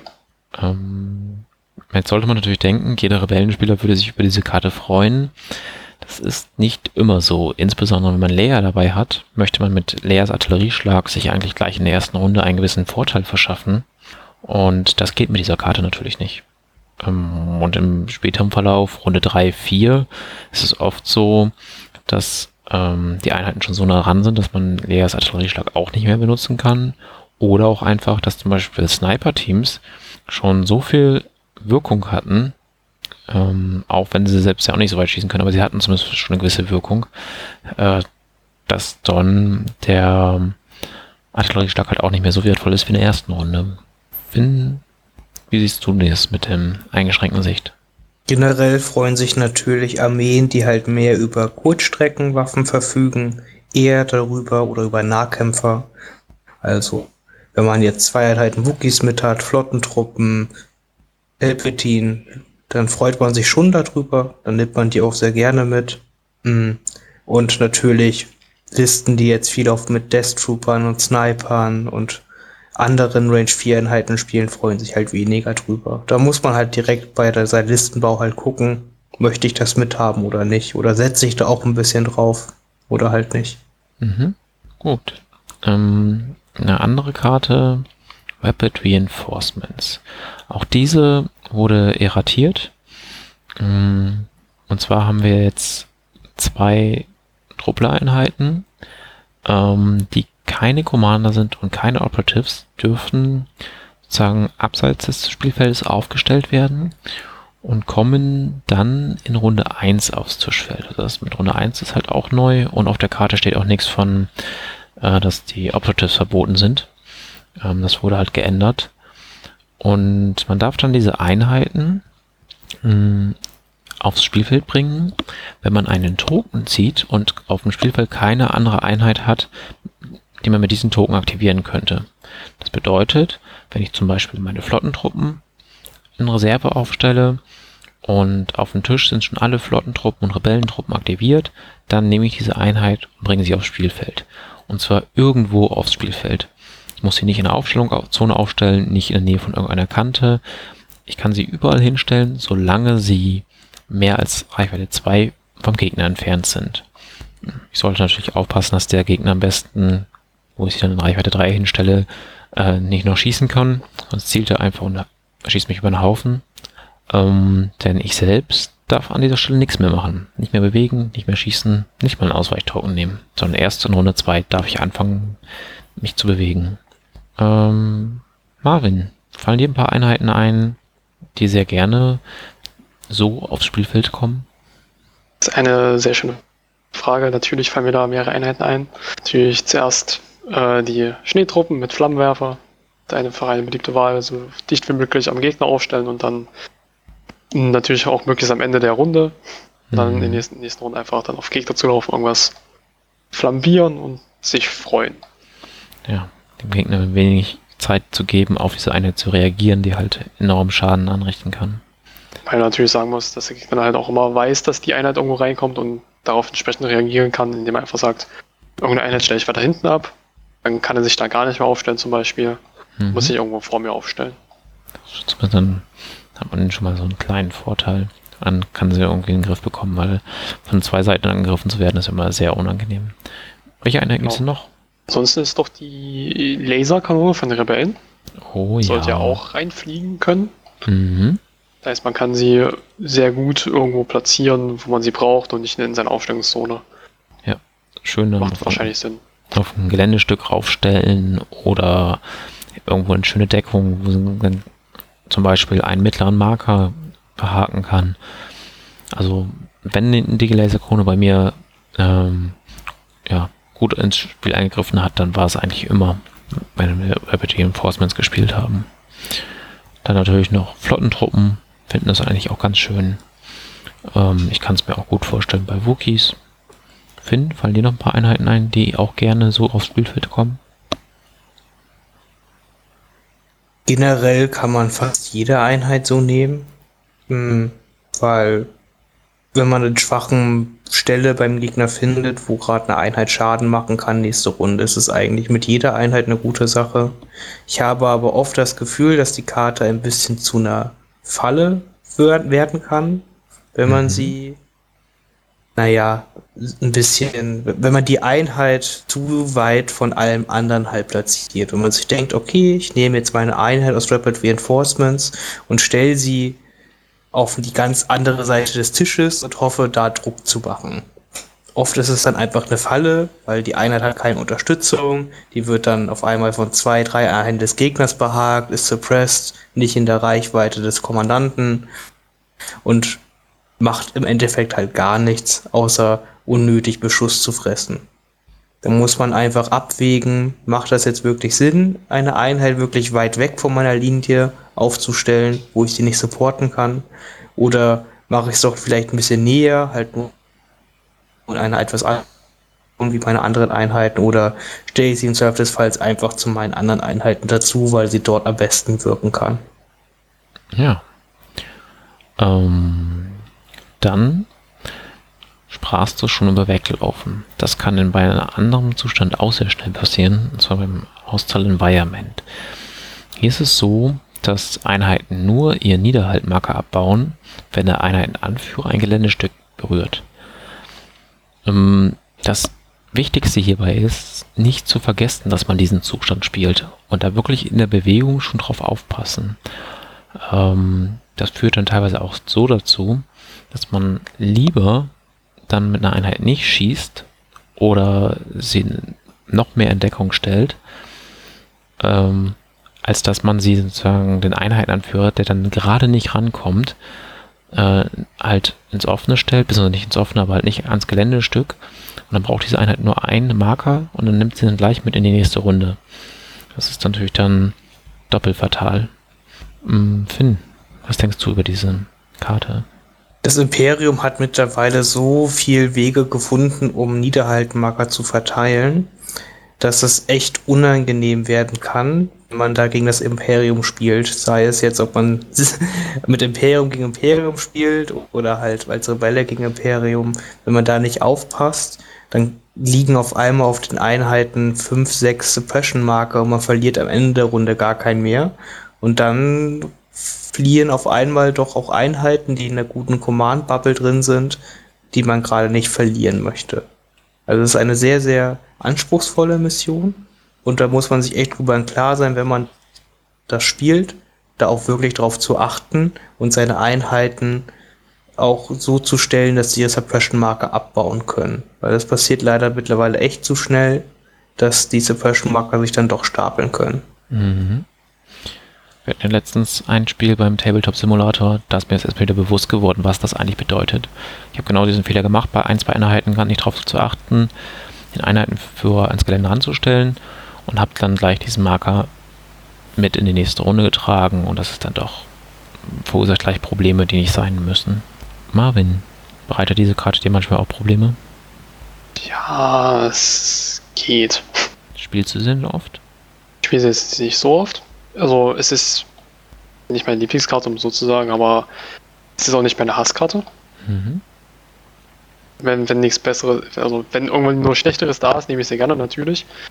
Ansonsten finde halt, man kann, also man weiß, was sie macht am Ende des Tages. Man weiß, wie man sich aufstellen muss, muss halt immer dran denken, das ist so das Problem. An sich, nee. Ja, ich weiß nicht. Ist eine okaye Karte für mich. Okay. Ja, eine Karte, die für mich nicht so okay ist, ist das Minenfeld. Ähm, ja, die äh, als Rebellenspieler hat man natürlich den kleinen Nachteil, dass man bei diesen Minen, die halt äh, zusätzlich zu möglichen Missionszielen auf dem Spiel platziert werden, und zwar bis zu vier Minen, und dann explodieren, wenn eine Einheit in Reichweite 1 und mit Sicht zu dem Marker sich bewegt. Aber Jetzt kommen wir zum Beispiel zu einem Punkt, der mich immer stört. Sie explodiert nicht zwangsläufig, sondern man würfelt. Äh, Ähm, und zwar mit, beim Schildsymbol auf einem roten Würfel explodiert sie und bei einem Fokussymbol explodiert sie sogar zweimal. Äh, einem Energiesymbol. Und ähm, das Ganze dann mit einem roten und einem schwarzen Würfel, Wucht 1, ähm, Energie zu Krits und ähm, ignoriert dabei dann auch noch Gel Gelände, also Deckung. So, klar, als Rebellenspieler kann man damit einen äh, Ausweichmarker reinlaufen, aber oft möchte man mit seinen Aktionen ja etwas anderes machen. Und dann habe ich halt eine schlechte Rüstung als ein Imperium-Spieler und habe oft mehr Verluste. Aber was mich am meisten an diesem Zustand stört, ist einfach, dass es nicht berechenbar ist. Manchmal schicke ich Einheiten rein, damit die Mine auslösen und sie einfach aus dem Weg ist. Und dann passiert das nicht. Dann muss ich dabei durch oder ja, habe eigentlich fast keine andere Wahl. Schicke die nächste Einheit ein und sie explodiert wieder nicht. Und dann kommt die dritte und dann kriegen halt alle drei Schaden. Das ist dann richtig toll. Und ich habe dann oft auch noch halt dann das Glück, dass dann ähm, viele Treffer dabei liegen und dann sterben viele an dieser Mine durch Attacken, die der Gegner sonst nicht hätte bei einem anderen Zustand. Marvin, du als ähm, ein Imperium-Spieler, dessen Rüstung keine Lücken aufweist, kennst solche Probleme wahrscheinlich nicht, oder? Also man hat natürlich auch immer das Problem, dass man als Imperium-Spieler auch Leerseiten würfeln kann. Das glaube ich nicht. Ich, ich nicht, gegen dich. Aber gegen alle anderen, die ich spiele, mache ich das auch mal. Das passiert dann trotzdem. Also man muss aber daran denken, dass man auch sagen kann, ich nehme eine, die wirklich Schaden kriegen soll. Ich nehme dann zum Beispiel immer mal ein E-Web, wenn ich eins dabei habe, einfach mal reinlaufen lassen und gucken, was passiert. Bei mir geht es dann auch meistens hoch, sozusagen. Mhm. Oder man kann natürlich auch einfach sagen, ich schicke den Truppführer vor, der Rest sieht die Mine nicht, die Mine sieht den Rest nicht. Und im Zweifelsfall stirbt nur der Truppführer und ich kann dann immer noch weiterlaufen. Mhm. Ja. Das ist halt immer die Frage, wie viel Sinn das macht, äh, ob man da jetzt effektiv irgendwie weiterkommt oder ob man ja, wie man es machen will, aber für mich äh, hat es immer so erwiesen, es ist ganz gut als Taktik dagegen zu spielen. Und an sich, die Karte, die Minen an sich, ich finde es auch einfach schön, einfach sagen zu können, wenn du da lang gehst, wirst du wirklich bestraft von mir. Hm. Der, Gegner kann das genauso machen, aber ja, wenn man ungefähr weiß, wie man das spielen sollte, dann kriegt man das hin. Ist ja auch nicht so, dass alles dann voll mit Minen ist. Das ist meine Einschätzung der Karte. So fühlt es sich manchmal aber an. Hm, Finn, hast du noch Tipps für uns, wie man mit diesen Minen umgehen kann? Ja, was mich auch am meisten daran stört, ist einfach, es ist wirklich sehr, sehr zufallsabhängig. Ich habe es halt auch schon oft gehabt. Ich gehe da rein, wirf das Machtenergiesymbol, verliere zwei, drei Leute da dran. Das ist echt sehr frustrierend. Als Rebell hat man immerhin den Vorteil, wenn man in Dodge-Marker reingeht, dann ist es einem fast egal, welches Symbol gewürfelt wird. Äh, Hauptsache, es wird ein Symbol geworfen, weil Dodge-Marker negiert schon den meisten Schaden. Mhm. Das hat man im Imperium-Spieler halt nicht das Glück, sag ich mal. Aber dafür hat man halt die bessere Rüstung. Aber auch mir passiert es halt immer wieder, ich gehe da mit Einheit rein, bei einer Mine, die halt echt im Weg liegt, weil man muss da irgendwie durch, weil man muss als Missionsziel halt ran. Die werden ja auch erst gelegt, nachdem die Missionsziele schon feststehen. Also liegen die halt immer auf den Missionszielen. Und da kann echt, wenn sich einfach durch dummes, dummes Würfeln das so ergibt, viel zu viele Einheiten von betroffen werden. Also, das ist so ein bisschen ärgerlich, aber gut, es ist halt, kann natürlich schon damit rechnen und das halt dann einschätzen, ob sich das jetzt lohnt, da reinzugehen oder nicht. Die Missionsziel ist okay, aber es ist halt wirklich sehr, sehr zufallsabhängig. Okay.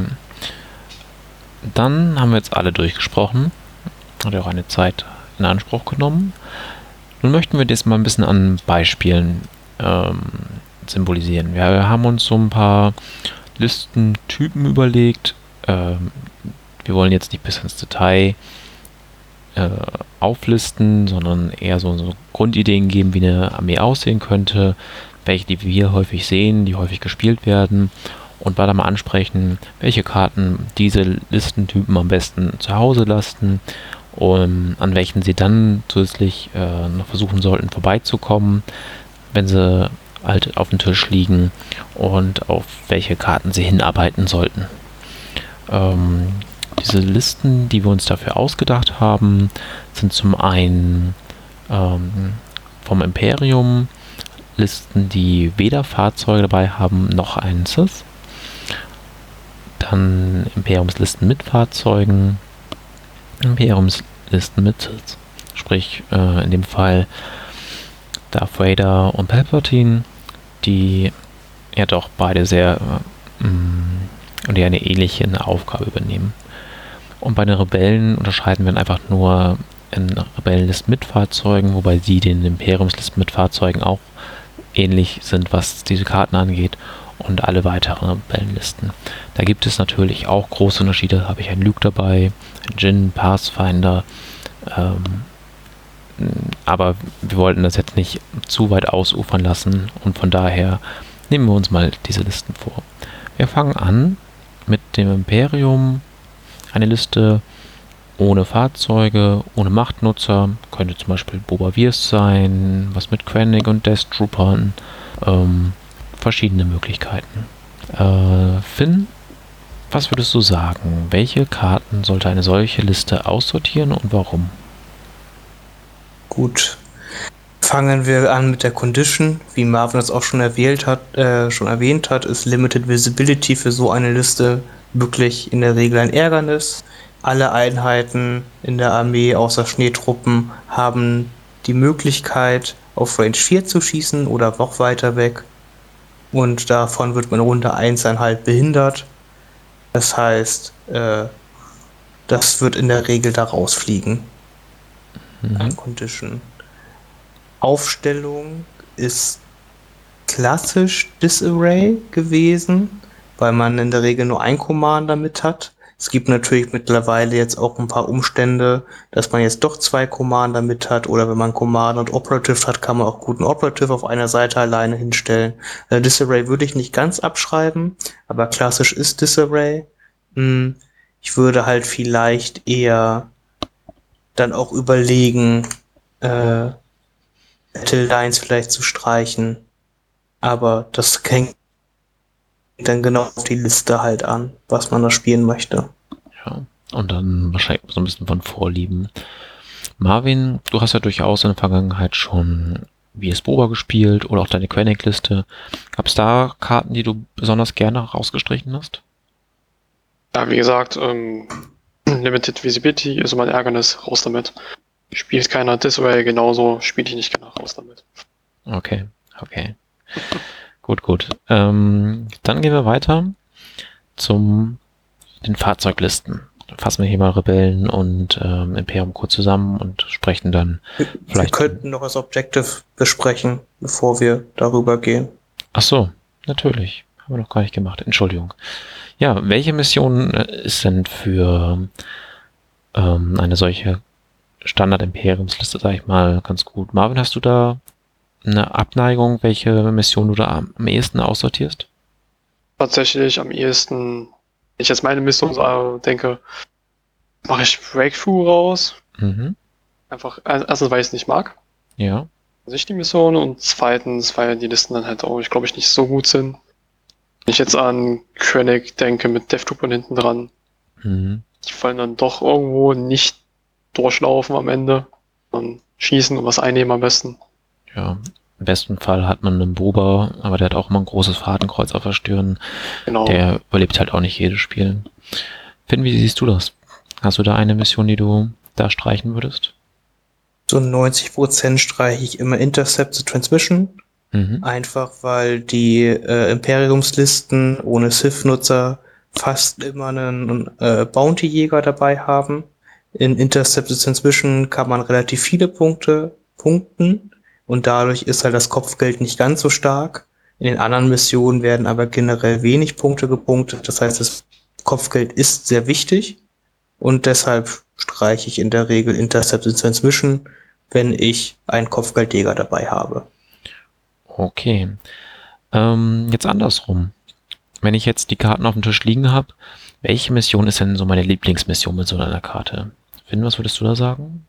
Natürlich erst einmal immer Vaporatoren reparieren. Wenn ich blauer Spieler bin, mhm. mache ich immer am liebsten.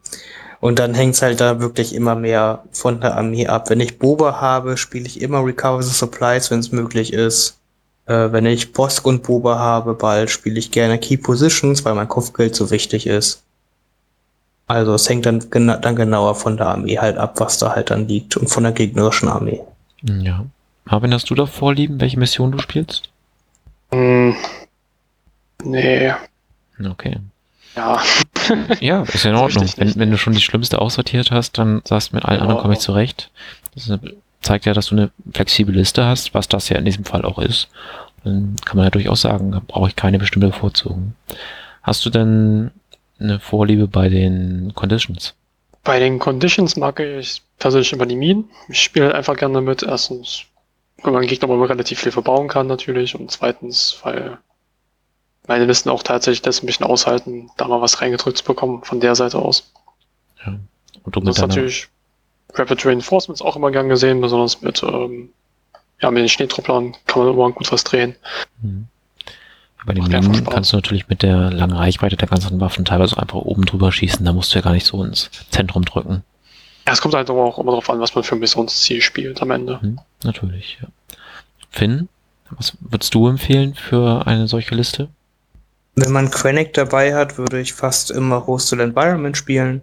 Einfach weil mir niederhalten dem Gegner. Ich habe Compel, der Gegner in der Regel nicht. Deswegen ist dann Hostel Environment immer ganz gut zu sehen. Und sonst ist es halt auch vom Gegner abhängig. Minenfeld ist meistens für Imperium besser als für Rebellen, aber es ist eigentlich noch relativ neutral. Und genauso mit Rapid Reinforcements oder halt Clear Conditions, das kann man alle spielen. Mm. Und das ist einem quasi nicht ganz so wichtig. Und wie sieht's dann aus bei den Aufstellungsarten? Hast du da einen Tipp, wo man, welche man äh, bevorzugen sollte? Die Aufstellungsarten hängen für mich immer mit der Mission halt wirklich sehr zusammen und dem Gelände, was ich halt gerade vor mir sehe. Das kann ich per se nicht immer sofort äh, was ausschließen oder halt was sagen.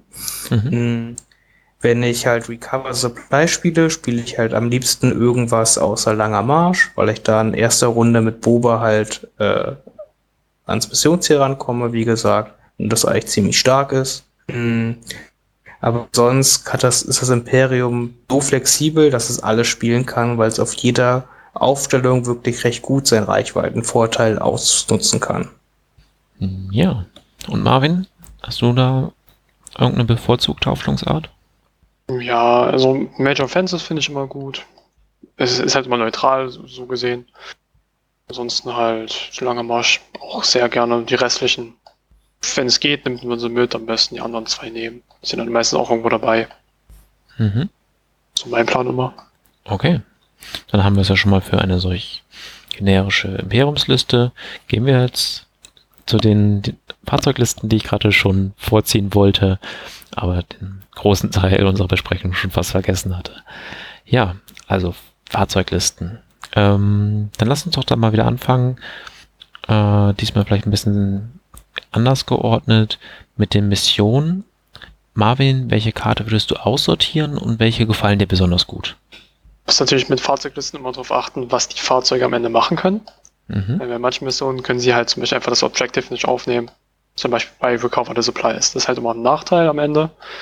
Und bei Breakthrough, wenn man jetzt an Speederbikes denkt und sie bis zum Ende überleben, kann man sie recht einfach in die gegnerische Aufstellungszone reinbekommen und damit punkten. Da ja. muss man halt einmal darauf achten, was man da spielt am Ende und wie es für die eigene Liste aussieht. Ja, da habe ich schon, schon wurden mir schon Berichte erzählt, wo jemand die Bikes mehr oder weniger äh, hat die ganze Zeit Kreise fliegen lassen in der eigenen Ausstellungszone, um einfach am Ende des Spiels dann durchzustarten. Hat sich, glaube ich, in dem Fall nicht gelohnt, wenn ich den Bericht noch richtig in Erinnerung habe. Ähm, also was würdest du jetzt mal, um es festzuhalten, zu sagen, welche Mission fliegt raus? Persönlich dann immer Recover Supplies, einfach weil ich dann ja. äh, unter Druck gerate, dass erstens meine eventuell wenigen Korb-Einheiten zu beschützen mhm. und gleichzeitig natürlich auch noch den Druck habe, irgendwas aufzunehmen. Ja. Was halt immer bei Fahrzeugen dann schwer ist. Eine ADS wird dann halt zum Beispiel am Ende einfach ignoriert. Mhm. Wie sehr oft der Fall, aber dann noch mehr. Okay. Ja, sehe ich ein bisschen anders, wenn ich an Fahrzeuge denke wie den Panzer, den ATST, ähm, die doch sehr haltbar sind und eine enorme Feuerkraft haben könnte ich mir vorstellen, dass sie bei Recover the Supplies halt ähm, es sehr unattraktiv machen für den Gegenüber, überhaupt sich äh, an diesem Marker ranzutrauen. Aber ich denke, das hängt dann auch oft von dem Gelände ab und wie schnell kann der Gegner dann wirklich an dem Marker dran sein. Ansonsten stimme ich natürlich zu. Interception Transmission und Breakthrough, zwei Missionen, wo die Fahrzeuge mit punkten können, sollten auf jeden Fall dabei sein. Und ich würde dann vielleicht eher die Feuchtvibratoren aussortieren. Ähm, ja, wobei man ist ja blauer Spieler, wenn man das eigene Deck benutzt.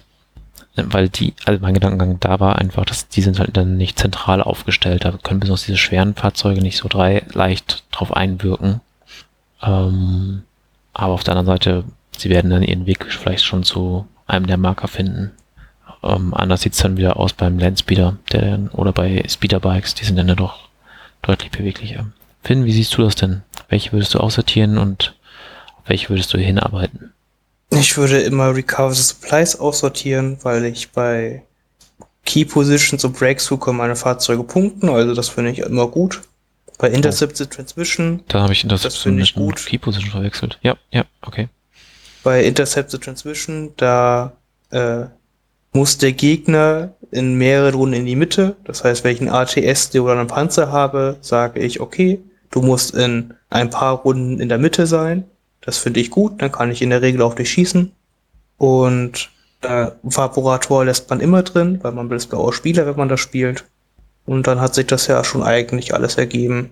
Mhm. Und hinarbeiten mh, hm, würde ich wahrscheinlich auf Key Positions wollen, wenn es möglich ist. Ja, okay. Ähm, wie ist es denn deine Einstellung bei den Conditions mit der Fahrzeugliste? Wenn es schwere Fahrzeuge sind wie ATST oder Panzer, ist ja auch immer Limited Visibility raus. Hm. Speederbikes finden Limited Visibility gar nicht so schlimm. Die wollen ja erst in Runde 2, 3 in den Gegner reinfahren. Deswegen, das wäre auch okay. Hm, und sonst äh, Fahrzeuge haben ganz gerne die Minen, weil mit denen kann man die recht gut explodieren lassen, ohne dass einmal so viel Schaden kriegt. Und Hostile Environments ist meistens auch okay, aber muss auch nicht unbedingt sein. Ja, man hat ja noch einen Rest der Liste, ne? Selbst ein ja. voll ausgerüsteter ATST ist noch nicht ein Drittel der Armee. Ähm, muss man auch mal an den Rest denken. Ja, Finn, äh, Finn, Entschuldigung. Marvin, wie siehst du das? Also welche Karte würdest du da aussortieren? Welche würdest du behalten wollen bei den Conditions? Ja, wie Finn schon sagte, da fliegt ganz klar bei mir dann auch Limited Visibility raus. Macht einfach keinen Sinn, damit Fahrzeugen das zu spielen. Die meisten haben ja dann doch, wenn ich von Imperium ausgebe, reicht für die vier Waffen. Mhm. Und allein schon reicht für die drei, reicht ja auch schon. Macht einfach keinen Sinn, das damit zu spielen. Wenn man ganz viel Lust hat, kann man Hostile Environment natürlich spielen. Weil ATSD wenn man es mitnimmt und der Panzer Suppressive-Waffen drauf haben, was da nochmal ein bisschen Sinn macht. Generell kann man halt ganz gut damit arbeiten. Mhm. Sonst halt. Der Rest passt. ja, wenn ich jetzt so an meinen Landspeeder denke, finde ich die Minen nicht ganz so cool, weil die, ähm, klar, oft liegen die eher zentraler, aber wenn der Gegner im Prinzip schon weiß, dass ich vielleicht über die Flanken kommen möchte oder dergleichen, und sie liegen mir da ein bisschen im Weg, ist es mit der Riesenbase schwierig dran vorbeizukommen. Und ähm, wenn ich eine Wunde kassiere. Lars, ganz kurz. Ja. Der Landspeeder kann die Minen nicht auslösen. Weil er schwebt. Ja, okay. Ja. Nicht und, wir reden, und, und, wir reden noch über Imperiums Fahrzeuglisten. Ja, wir haben ja gesagt, wir fassen die zusammen. Ja, okay, sehr gut. wolltest, nee, wolltest du noch was, wenn du, wenn wir an den Landspeeder denken, äh, irgendwie noch für die Missionen anhängen? Weil gesagt, wir fassen die Fahrzeuglisten alle zusammen. Ah, okay. Äh, ja, nee, äh, dann kann man halt noch sagen, wenn man alle Fahrzeuglisten zusammenfassen möchte, dann kann man halt sehr gut Limited Visibility noch reinnehmen, wenn man äh, ATRTs mit Flammenwerfer spielt, natürlich. Ne? Mhm. Das darf man natürlich nicht vergessen. Ja. Die möchten Aber vielleicht auch wiederum nicht die Minen, die haben nicht so viele Lebenspunkte. Ja, doch, ATRT stört es nicht ganz so sehr. Das, da passieren meistens nicht so viel Schaden. Und besser die als deine teuren Truppler. Okay, gut. Ich hätte es gedacht, wenn der jetzt ungünstig rein, also gut, das ist wahrscheinlich wieder extrem voll, ne? Explodiert doppelt, kriegt drei Wunden, dann ist er leichtes Futter für ein paar DLTs. Ja, aber du hast ja noch Astromax, die mhm. dann überleben, weil Die, die hätten rein. beim gleichen Schaden halt viel mehr Schaden gekriegt in der Regel. Okay. Gut, dann gehen wir doch weiter zu den Aufstellungen. Was gefällt unseren Fahrzeuglisten da? Marvin, wenn du deinen Panzer, deine ATST spielst oder Bikes, welche magst du da am liebsten? Was hat so negiert? Ich mag alle außer Disarray. okay, ja. Ähm, ja, okay, Disarray macht nicht so viel Sinn und dann die komplexe Aufstellung, glaube ich, heißt das. Das mit dem L im Prinzip und dann Scout. Genau, komplexe Position und sowas, genau. Macht halt auch nicht so viel Sinn, wenn die Fahrzeuge kriegen den Code 1 Move nicht und stehen dann doch relativ weit außen. Mhm. Ist jetzt zum Beispiel für den neuen Panzer vom PM nicht so schlimm, der kommt dann trotzdem recht schnell in die Mitte. Aber wie gesagt, die halt ein bisschen weiter außen, ist nicht ganz so schön, aber man kann es spielen. Besser als Disarray. Weil bei Disarray ist einfach das große Problem. Hat schon starke Einheiten, muss dann immer, um der Rest der Liste ist halt natürlich nicht so viel und muss dann davon noch irgendwas wegnehmen. Macht keinen Spaß dann. mhm. Äh, da würde ich halt sagen, das hängt dann ganz stark wieder von der Mission ab und halt auch, wie der Gegner aufstellt. Ansonsten kann der Panzer oder der ATST alleine halt gern mal so ein, vielleicht eine ganze Flanke ähm, dominieren, weil man dann nicht genügend Feuerkraft hat, um dem Herr zu werden. Ähm, und ähm, ansonsten finde ich Longer Marsch auch, äh, ja, Longer Marsch, ne? Langer Marsch auch sehr gut, ähm, weil das Spielfeld, wie wir schon mal sagten, nicht so breit ist und wenn ich so eine starke Einheit habe, man halt schlecht an ihr vorbeikommt. Ähm, tja, Finn, welche Karte würdest du denn rauswerfen bei den Aufstellungen? Es hängt wieder jetzt ein bisschen davon ab, ob ich jetzt äh, Speederbikes oder Landspeeder so mit habe, weil die können auch ganz cool Disarray spielen, weil die halt schnell genug sind, um die Sachen zu wechseln und halt recht unabhängig agieren können vom Rest der Armee. Mhm. Kann ich ähm, zum Beispiel auch in eine Ecke stellen und dann einfach zum Rest der Armee ganz schnell rüberziehen. Ja, genau. Also, oder dann halt, die können einfach auch sehr gut äh, vereinzelte Einheiten, die halt schlecht positioniert sind, angreifen. Und bei Disarray kriegen die dann oft auch kein Gegenfeuer, weil da nicht so viel steht. Mhm. Ja. Mm, und sonst können Fahrzeuge eigentlich alle spielen. Man muss halt auch ein bisschen drauf achten. Zum Beispiel der Panzer ist ja so lang, dass er bei den Aufstellungsarten, wo man nur Reichweite 1 hat, nicht gerade aufgestellt werden kann. Das heißt, er muss dann immer doof schräg stehen und zeigt dann schon quasi mit der Aufstellung dem Gegner die schwache Seite. Da muss man ein bisschen aufpassen. Ich dachte, es gibt da auch die Regel, ähm, dass wenn er den das Spielfeld ran berührt, man ihn auch gerade aufstellen darf. Nee, du nee? musst ihn schräg aufstellen. Okay, hatte ich von gelesen. Also bei Armada, nee, bei X-Wing gab es, glaube ich, die Regel. Und nee, du musst, musst ihn einfach schräg aufstellen, er kann sich ja drehen, bevor er oder mit seinem Move dann drehen danach. Okay, ja, verstehe. Was passiert, wenn ich mit dem großen Panzer mich nicht irgendwo aufstellen kann? Partout nicht. Weil das Gelände ganz blöd liegt. Steht zu viel Gelände dann ist, ganz, dann ist ganz schön doof für dich. das darf er dann nicht also aufgestellt also werden. Nee, wenn du ihn nicht aufstellen kannst, kannst du ihn nicht aufstellen, aber das ist ja wirklich sehr unrealistisch. Er kann das ja auf die meisten, aber auf die meisten Gelände halt auch aufstellen und man hat ja auch die Overhang Rule, die geändert wurde. Wird er einfach oben drauf gesetzt. Genau, dann steht er halt oben drauf und kommt von dem Gebäude nicht mehr runter, aber hey, er steht immerhin. Hast du dann auch den Schwachstellenvorteil, wenn du von unten drauf schießt? ja. Der Panzer ist einfach groß, muss man ja sagen. Ja. Es gibt auch Platten, auf denen er sich wohlfühlt. Sollte man den, ja, das ist richtig. Ja, prinzipiell sollte man ihn überall aufstellen können. Das, das müsste schon wirklich sehr viel komisches Zeug stehen, dass der nicht normal aufgestellt werden kann. Okay.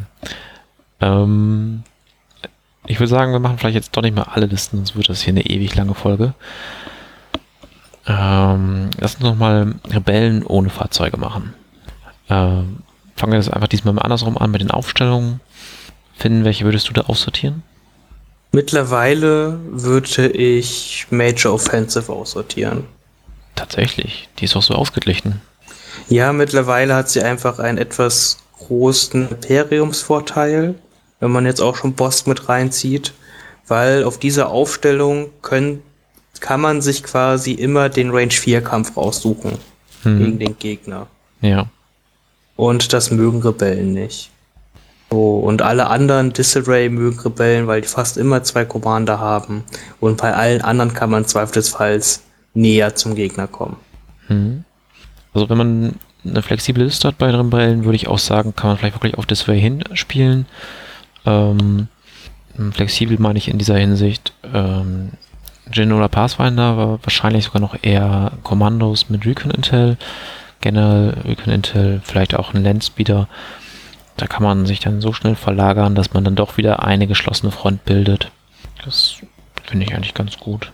Ja, ansonsten langer Marsch, finde ich, kann man auch sehr gut den Reichweitenvorteil ausnutzen. Oder äh, Finn, würdest du mir da widersprechen? Ja, klar. Aber es gibt ja auch viele Objectives, die dann, dann doch noch in die Mitte zielen. Mhm.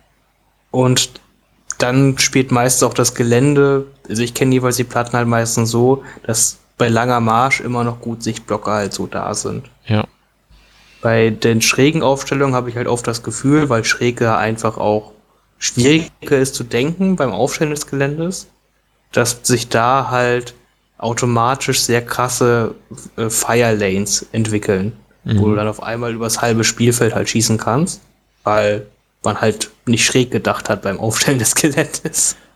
Also ich hätte jetzt, bevor, also mit dem Major of Sensitive gibt durchaus Sinn für mich, da habe ich noch nie dran gedacht. Ich hätte sonst eher ähm, den langen Marsch oder vielleicht sogar komplexe Positionen rausgenommen, weil komplexe Positionen bei den Listen, die ich spiele, wie gesagt, so Pathfinder-Kommandos, ähm, hat der Gegner einen Vorteil, den ich normalerweise nur habe. Er kann auf einmal auch aus seiner Aufstellungszone raus, kann scouten, kommt weit ins Feld rein. Ähm, das möchte ich ein. Er verbietet mir dann teilweise auch gewisse Positionen mit den Pathfindern. Finde ich nicht ganz so nett. Ja, und langer Marsch, da habe ich halt auch das Gefühl, dass ich, ähm, dass die Fronten sich halt noch viel mehr zusammenschieben und ähm, dann kommt aufs Gegner zum Imperium halt durch, dass die doch die bessere Rüstung und die besseren oder stärkere Feuerkraft haben und man kann halt seine hohe Beweglichkeit dann eher weniger ausspielen. Gut, gehen wir weiter.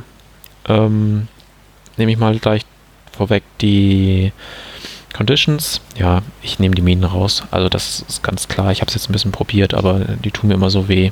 Äh, man kann, wie wir schon sagten, ein bisschen drumherum spielen, nur einen in Sicht stellen, Dodge Token mitnehmen, aber da spiele ich lieber mit Visibility oder Hostile Environment als das Minenfeld und würde dann wahrscheinlich immer versuchen, Clear Conditions zu kriegen. Ansonsten Rebel Reinforcements ist auch okay.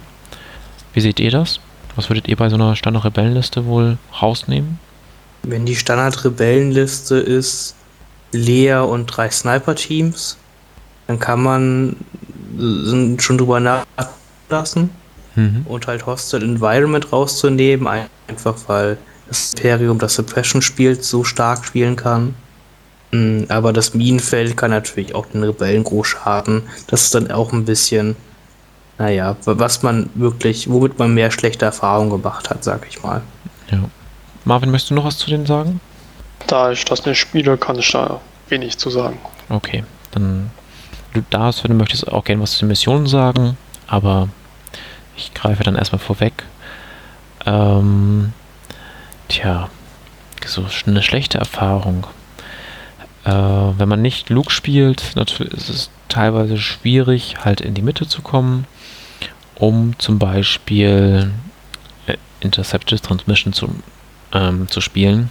Insbesondere wenn man da häufiger in der Mitte sein muss. Das ist dann gar nicht so leicht. Ähm, Key Positions geht dann teilweise noch, je nach Geländestück, wie groß das ist, dass man sich vielleicht sogar hinter diesem Geländestück ver verstecken kann um das zu umkämpfen. Aber sind beides aus meiner Sicht große Kandidaten dafür, aussortiert zu werden. Und dementsprechend ähm, Void-Favoratoren, Covers Supplies sind dann so eher die Karten, auf die man vielleicht hinarbeitet. Finn, wie würdest du das machen? Immer Key Position streichen, weil ich Angst vor Kopfgeldjägern habe. Mhm. Okay. Und Favoriten? Ist dann ganz stumpf halt einfach so Favoriten oft Recover Supplies. Ich habe Luke, ich habe Sabine oder sowas. Dann läuft das immer ganz gut. Ja. Äh, Durchbruch ist das ähnliche Prinzip. Ich habe Luke oder Sabine, die machen gerne Durchbruch oder ich spiele einen Landspeeder oder habe einen Armor Screw, da mache ich auch gerne Breakthrough. Also immer gerne. Und ja, ja, und Vaporatoren erklärt sich ja von selber. Mhm. Ja, dann haben wir eigentlich von unserem Beispiel nur noch einen über. Machen wir noch schnell die imperialen Machtnutzer. Ähm, da haben wir im Prinzip, können wir das jetzt schon wieder von hinten anfangen, also gleich hier weitermachen bei den Missionen. Das haben wir angesprochen. Diese beiden Charaktere sind eher langsam, dafür dort, wo sie sind, extrem mächtig, dominieren das Spiel. Das heißt, sie wollen gerne irgendwo an einem entscheidenden Marker sein, was wir bei Interception Transmission haben, was wir bei Key Positions haben. Ähm, wenn der Gegner nicht super schnell ist, geht das auch bei Cover the Supplies. Dann sind sie da auch in Runde 2 und können darauf einwirken. Und äh, Breakthrough oder Sabotage der Feuchtrobotoren kann ich mir bei denen dann eher, wird dann schwieriger. Finn, deine Meinung? Genau so. Genau so. Marvin, was würdest du denn sagen? Welche würdest du denn aussortieren, wenn du mit Palpatine oder Vader unterwegs bist?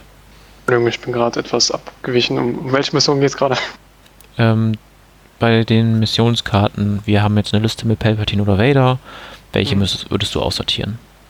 Kann mal drüber schreiten, was man nimmt, würde ich sagen. Also Limited Visibility würde ich bei Vader und Palpatine tatsächlich mal nicht rausnehmen. Mhm.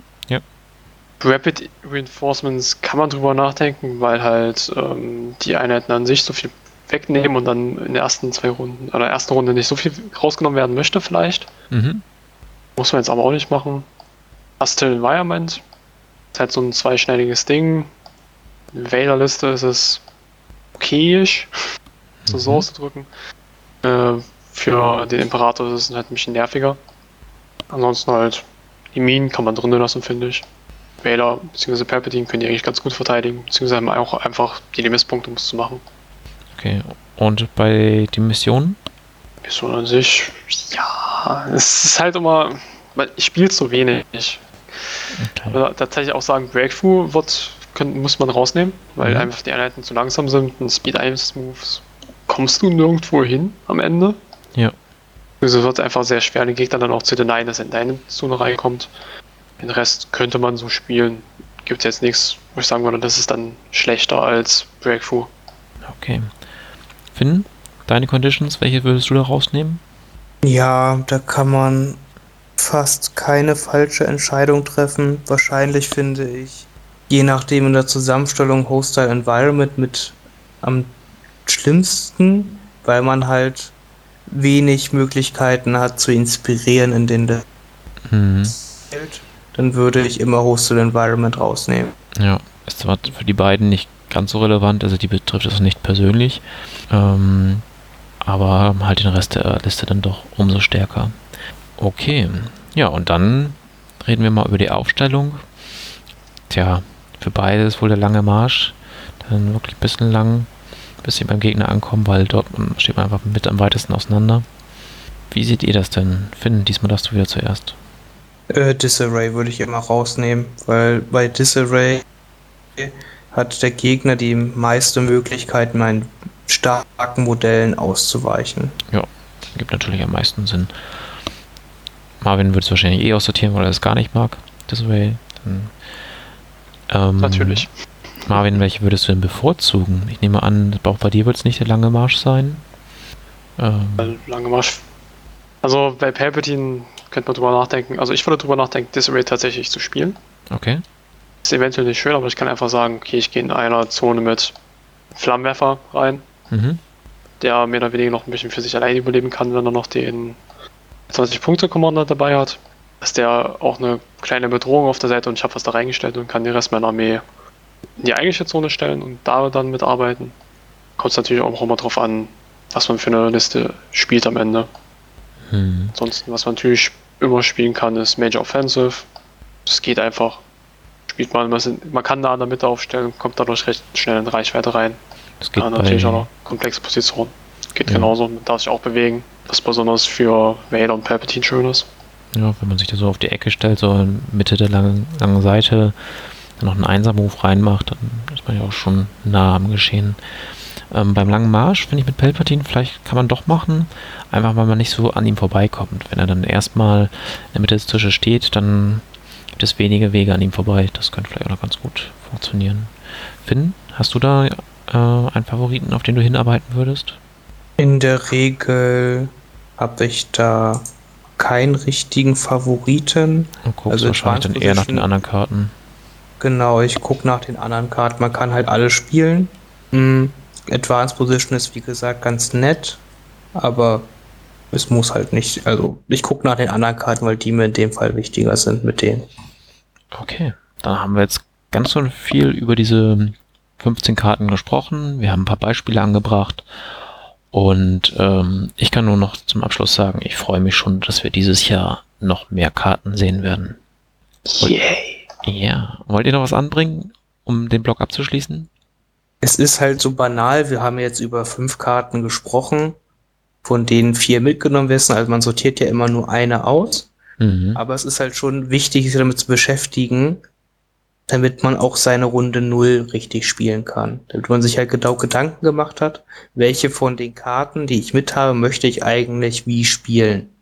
Ja, ich merke es halt ganz oft beim Gegner, dass er merkt, oh, ich habe jetzt irgendwie, obwohl ich selbst meine eigenen Karten hatte, Runde null jetzt nicht ganz aufgepasst und jetzt spiele ich was, was ich gar nicht spielen möchte.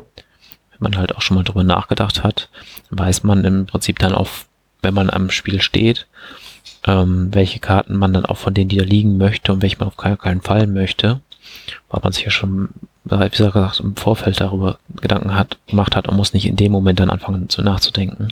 Gut, dann würde ich zu unserer allseits beliebten Hobby-Sektion kommen.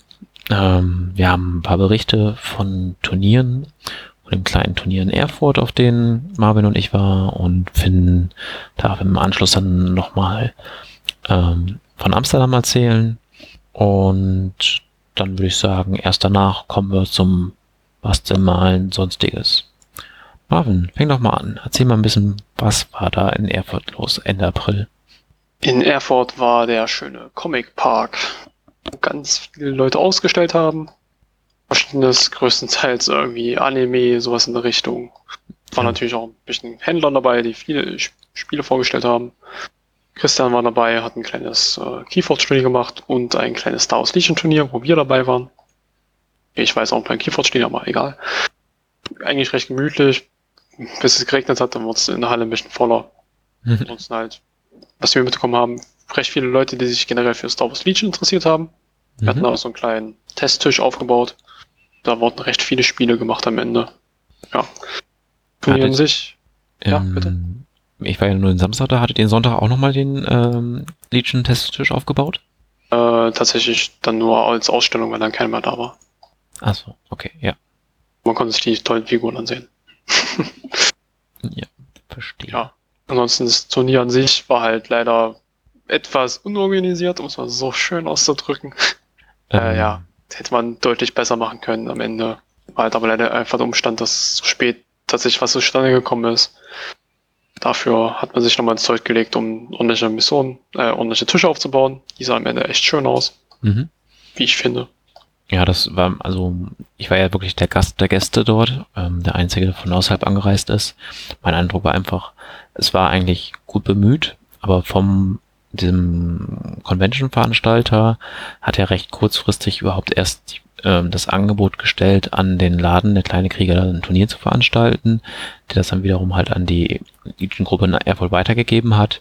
Und ähm, da lief dann die Kommunikation einfach dann nicht ganz so gut, weil halt auch ähm, alle Beteiligten auch irgendwie dann andere Baustellen hatten, von den Spielern, die noch irgendwie Platten bauen mussten und äh, natürlich, wenn man so eine ganze Con veranstaltet, dann ist das, äh, worauf ein, ein Turnier ein kleiner Punkt ist, da macht man sich halt auch über andere Sachen Gedanken. Aber was ich sagen muss, was mir sehr gut gefallen hat, ich habe ja mitbekommen, wirklich, es wurde kurz vorher halt Gelände gebaut und das Gelände hat mir sehr gut gefallen. Also das war von der Qualität halt echt gut und ähm, ich, das ist eine gute Ausgangslage für weitere Turniere. Äh, und wenn man da halt an eine andere Örtlichkeit geht, die halt nicht an so eine Großveranstaltung gebunden ist, dann äh, denke ich mal, läuft das ganz gut. Äh, die anderen sagten ja auch schon, sie hatten schon Erfahrung mit Herr Turniere zu veranstalten also bin ich da gespannt auf das nächste, was dann in Erfurt da losgeht. Aber Marvin, erzähl doch mal, was hast du gespielt? Oh, äh, ich wusste ursprünglich nicht so richtig, was ich spielen sollte. Er hat mich dann am Ende für mehr oder weniger zwei Listen entschieden, die man spielen kann. Eine, mhm. eine typische Death Trooper Liste, Hat mir sehr viel Spaß gemacht bisher. Hat mir wahrscheinlich auch weiterhin sehr viel Spaß. Und dann eine Liste mit dem neuen Panzer, der dann ja recht neu rausgekommen ist, gerade mal ein paar Tage alt. Ja, hat mich dann, auch wenn ich das Gelände gesehen habe, am Ende für den Panzer entschieden. Bin auch sehr froh drüber. Hat mir sehr viel Spaß gemacht im ganzen gesamten Turnier, die gesamten drei Spiele. Lief alles bis darauf, dass du erstmal gewöhnen musst, dass der Panzer tatsächlich so einen großen Satz macht mit einem Speed 1 Move. Mhm, ja. Und er doch recht ungelenkig ist, wenn man irgendwo um die Ecke rum will. Hat das ganz gut geklappt. Ja, und wir hatten natürlich ja jetzt wirklich sehr viel Gelände, dass wir vor dem Turnier nochmal schauen mussten, so kann der Panzer überhaupt denn auf den Tischen sich manövrieren.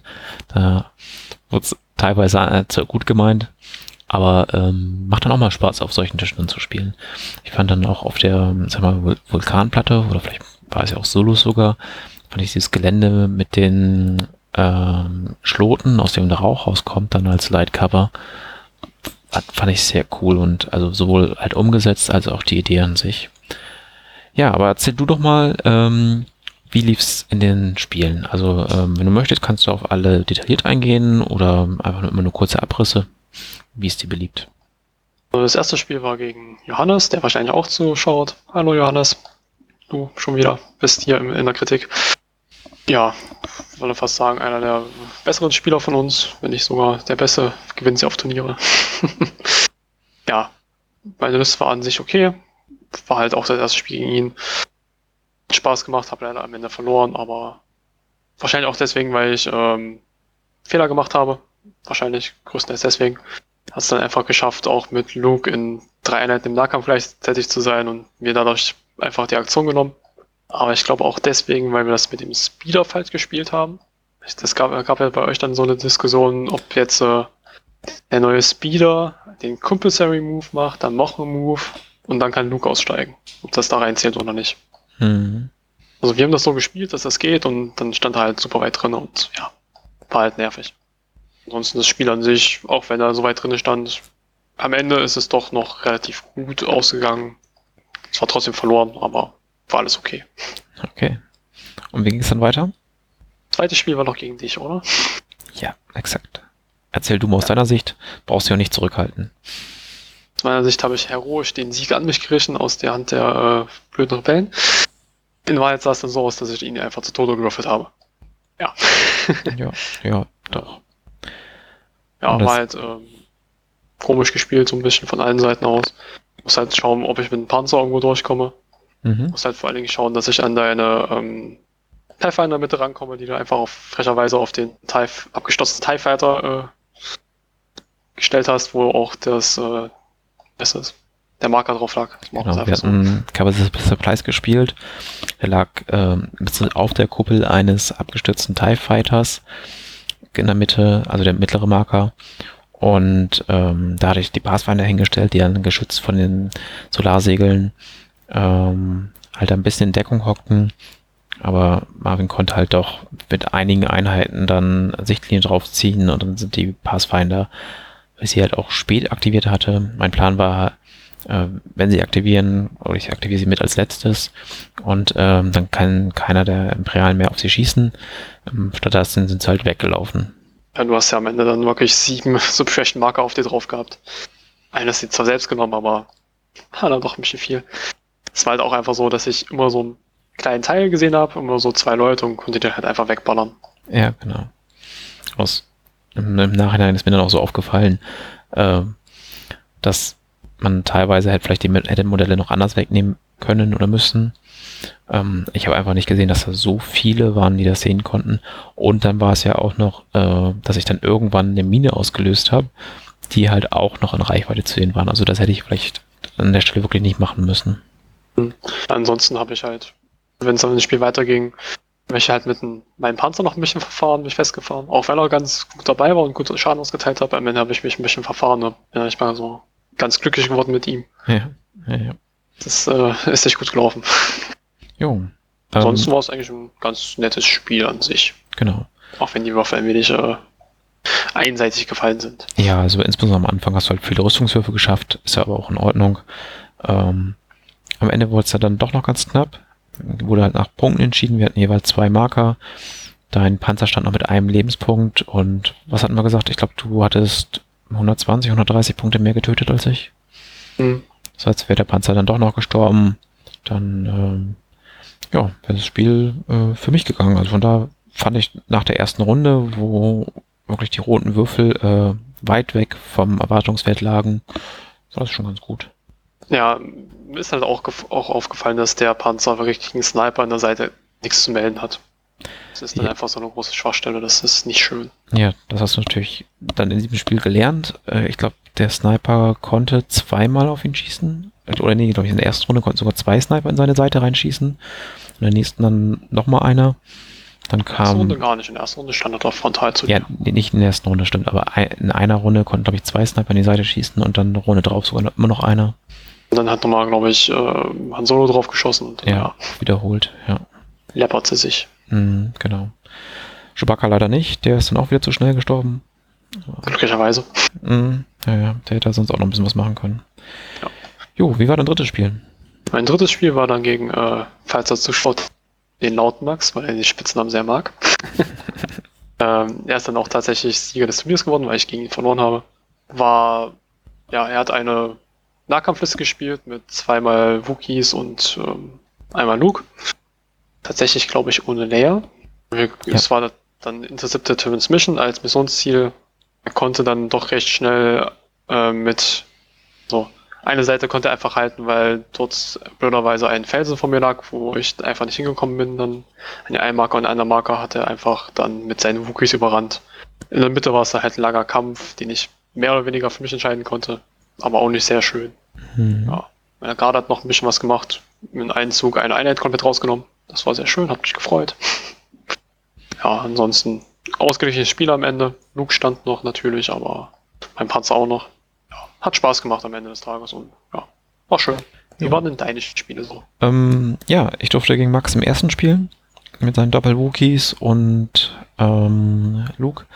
Wir hatten Major Offensive bei Breakthrough und ähm, da hat er alles recht weit nach vorne gestellt, so dass ich die Pathfinder in die hinterste Ecke seiner Aufstellung stellen konnte. Mir war natürlich klar, dass die es nie überleben werden. Ähm, hat aber dazu geführt, dass er eine Einheit Wookies nach hinten gezogen hat. Und ich glaube, das war auch sehr wichtig. Äh, ich habe mich halt in der Mission darauf versteift, zu verteidigen. Und wären da zwei Einheiten Wookies gekommen und Luke nach vorne, hätte ich das, glaube ich, einfach nicht halten können. Das war so schon schwierig. Er hat einen sehr guten Move gemacht. Ich hatte mich ähm, bisschen nach vorne zum Schießen, dann zurückgezogen durch leer Zweier Pip-Karte und ähm, ist er mit Luke nach vorne gesprungen, kam nirgendwo ran, hat sich äh, Chewbacca in den Nahkampf gezogen mit seiner Machtfähigkeit, durfte natürlich nicht mehr drauf einschlagen, hat dann aber kamen die ähm, Wookiees dran und haben so richtig ausgeteilt. Ich glaube, die haben in dem Charge acht Wunden, sieben Wunden an Chewbacca gemacht. Also mit, mit ohne Zielen, mit einmal zuschlagen, das war schon echt enorm. Ja, äh, lief dennoch gut für mich. Ähm, wir hatten dann frühzeitig leider aufhören müssen. Wir konnten nicht zu Ende spielen von der Zeit her. Die, ich hatte deutlich mehr getötet als er, aber da ich mich nur verteidigt hat, konnte er es dann am Ende noch schaffen, ähm, zwei Einheiten, beziehungsweise eine Einheit äh, halt in die meine Aufstellungszone zu schieben. Da war ich mit Rebellen, die hatten äh, ein Rebellentrupp mit Z6, der hat gezielt und dann Standby gemacht. Und da kamen so drei Flottentruppen um eine Ecke. Und da hat er im Prinzip nur den Unit Leader rausgucken lassen mit der ersten Bewegung und wusste mit Sicherheit mit der zweiten kommt er in den Nahkampf mit den Rebellentruppen. Und da hatte ich einen großen Fehler gemacht. Ich hätte halt nicht zielen dürfen, sondern entweder mich rausbewegen und um die Ecke schießen und ähm, dann halt den Weg so verstellen, dass er vielleicht nicht durchkommt, wobei das riskant gewesen wäre. Oder, was auf jeden Fall cleverer gewesen wäre, zurücklaufen, dass er auf keinen Fall mit mir in Nahkampf kann und dann Bereitschaft, auch wenn ich dann halt nicht zielen kann, hätte ich halt noch drei andere Einheiten gehabt. Oder sagen auf jeden Fall zwei, vielleicht drei, die auf diesen einer schießen kann und das bei drei Flottentrupplern ohne Dodge-Drucken hätte das eigentlich reichen können. Aber werden wir nie erfahren da habe ich halt nur einmal gelernt, wie wichtig wieder das Positionierungsspiel ist. Hat Max auf jeden Fall sehr gut gemacht. es mit den Standby-Marker nicht theoretisch vorlaufen können, in ihn rein und wäre dann außerhalb der Zone gewesen und innerhalb immer noch. Ich hätte auch einen äh, Doppel-Move machen können. Nee, mit den Standby-Marker meine ich. M mit dem Standby-Marker. Nach, ach, nach vorne. Äh, ich glaube, er hätte mit, mit einer Bewegung, hätte er dann schon, ja, stimmt. Ja, hätte man vielleicht auch machen können. Das ist auch eine gute Idee. Jo, zweites Spiel gegen dich. Wie gesagt, ähm, da vielleicht einfach ein paar, habe ich die falschen Ziele gewählt, wie auch immer. Ähm, oder ich hätte mit die Pathfinder gleich als erste aktivieren müssen und gleich den Marker weglaufen, dass der zumindest ein bisschen weiter aus der Mitte raus ist. Aber da hast du mich einfach solide runtergeschossen, muss man so sagen. Achso, was ich gespielt habe, das habe ich noch gar nicht erzählt. Ich spielte Han, Leia, Chewbacca, Flottentruppen einmal mit ähm, der Schrotflinte, drei Z6-Trupps und ähm, einmal Pathfinder mit Pau und zwei Sniper-Teams. Ähm, ja, das zweite Spiel, wie gesagt, hatten wir schon und im dritten ging es dann halt gegen Luke im Landspeeder. Da haben wir halt auch so ein bisschen drüber diskutiert, wie das jetzt eigentlich ist. Ähm, weil im Regelbuch halt drin steht, dass dieser Compulsory Move ist halt ähm, ein Move und äh, beim Aussteigen steht halt, wenn man zwei Standard Moves gemacht hat. Und jetzt war halt die Frage, ist ein Move ein Standard Move? Und das steht halt nirgends. Und da wollten wir FFG nochmal anschreiben. Ähm, ja, wir hatten es an vielen Stellen halt gelesen, dass es so gespielt wird, dass natürlich ähm, der Move ein Standard Move ist, weil es auch ein Move anderweitig nicht beschrieben ist. War aber, wir haben es jetzt in dem Spiel anders gemacht. Wir haben gesagt, okay, er, er, darf das machen, zweimal bewegen, aussteigen. Und Luke hat dann auch nach und nach meine ganze Armee irgendwie ver verprügelt. Ähm, war dadurch aber so abgelenkt, dass er nicht an den mittleren Marker rankam. Und Lea hat in der ersten Runde mit dem Artillerieschlag gleich ähm, bei the Supplies ein Sniper-Team von einem seiner Marker runtergeschossen. Da ist er auch erst recht spät rangelaufen und irgendwann haben wir festgestellt, oh, er kommt nicht mehr ran. Und ähm, ja, so konnte ich das dann doch noch knapp gewinnen, wenn ich mich jetzt nicht gerade vertue. Oder hat er mich auch noch irgendwo runtergeschossen? Ich weiß es gar nicht mehr, schon wieder so lange her. Können wir vielleicht nochmal nachtragen. Ja, dann, ähm, Marvin, was hast du denn aus deiner Liste gelernt? Wie hat sie dir gefallen? Was würdest du ändern? Soll auf jeden Fall darauf achten, wie der Panzer steht. Ganz wichtig. Ja. Darauf achten, dass er mit dem Gelände zurechtkommt. Mhm. Das ist halt immer so eine Sache erst so lang und muss dann eventuell mal auch mal ein bisschen einrennen und sowas und dann ist das Heck doch recht weit immer ausschwenken. Mhm. Ist halt alles relativ schwierig. Er kommt halt weit, das muss man denken. Also einfach ein Einser Rand hat und dann eins sich vorbewegt, dass er trotzdem des Tisches drüber. Das ist schon enorm an sich. Ja, für eine Einserbewegung ist halt einfach wahnsinnig schnell. Ja. Und die Liste an sich würde ich so nicht nochmal spielen wahrscheinlich. Ich würde mir nochmal eine andere ausdenken es hat Spaß gemacht, mit der zu spielen, aber es war jetzt auch nicht die Nonplus-Ultra-Liste. Mhm. Vielleicht die Death Trooper doch raus, die ich mitgenommen habe. Für mehr ja. Aktivierung oder. Genau, so ist eine Richtung. Weil ich hatte ja neun. Mhm. Muss einfach dann am Ende schauen, wie man es spielt. Also ein, zwei Mal noch testen. Panzer an sich hat Spaß gemacht. Ich habe ja auch den Search to Hit-Piloten mitgenommen. Den nochmal auf ATS da erst probieren und dann, dann mal entscheiden, was man jetzt spielt. Jo. Ähm, ja, bei mir ich habe dann gemerkt, dass es mit, mit, diesen drei Charakteren, dass es dann, dass ich ansonsten halt zu viele, äh, zu wenig Einheiten habe, die ein bisschen auch was einstecken können. Also die halt nicht nur aus zwei Modellen bestehen und dennoch gut austeilen. Äh, C6-Trupps sind halt echt wankelmütig. Dann hat man, wenn man zum Beispiel nur einen Flottentruppler erschießen kann, äh, auf einmal irgendwie sechs Hits oder sowas und dann beim nächsten Mal, wenn man eigentlich ein bisschen mehr braucht, dann hat man nur zwei. Aber so, so sind dann halt die Würfel. Flottentruppen bin ich immer wieder begeistert. Einfach allein die Schrotflinte macht halt immer soliden Schaden, das ist toll.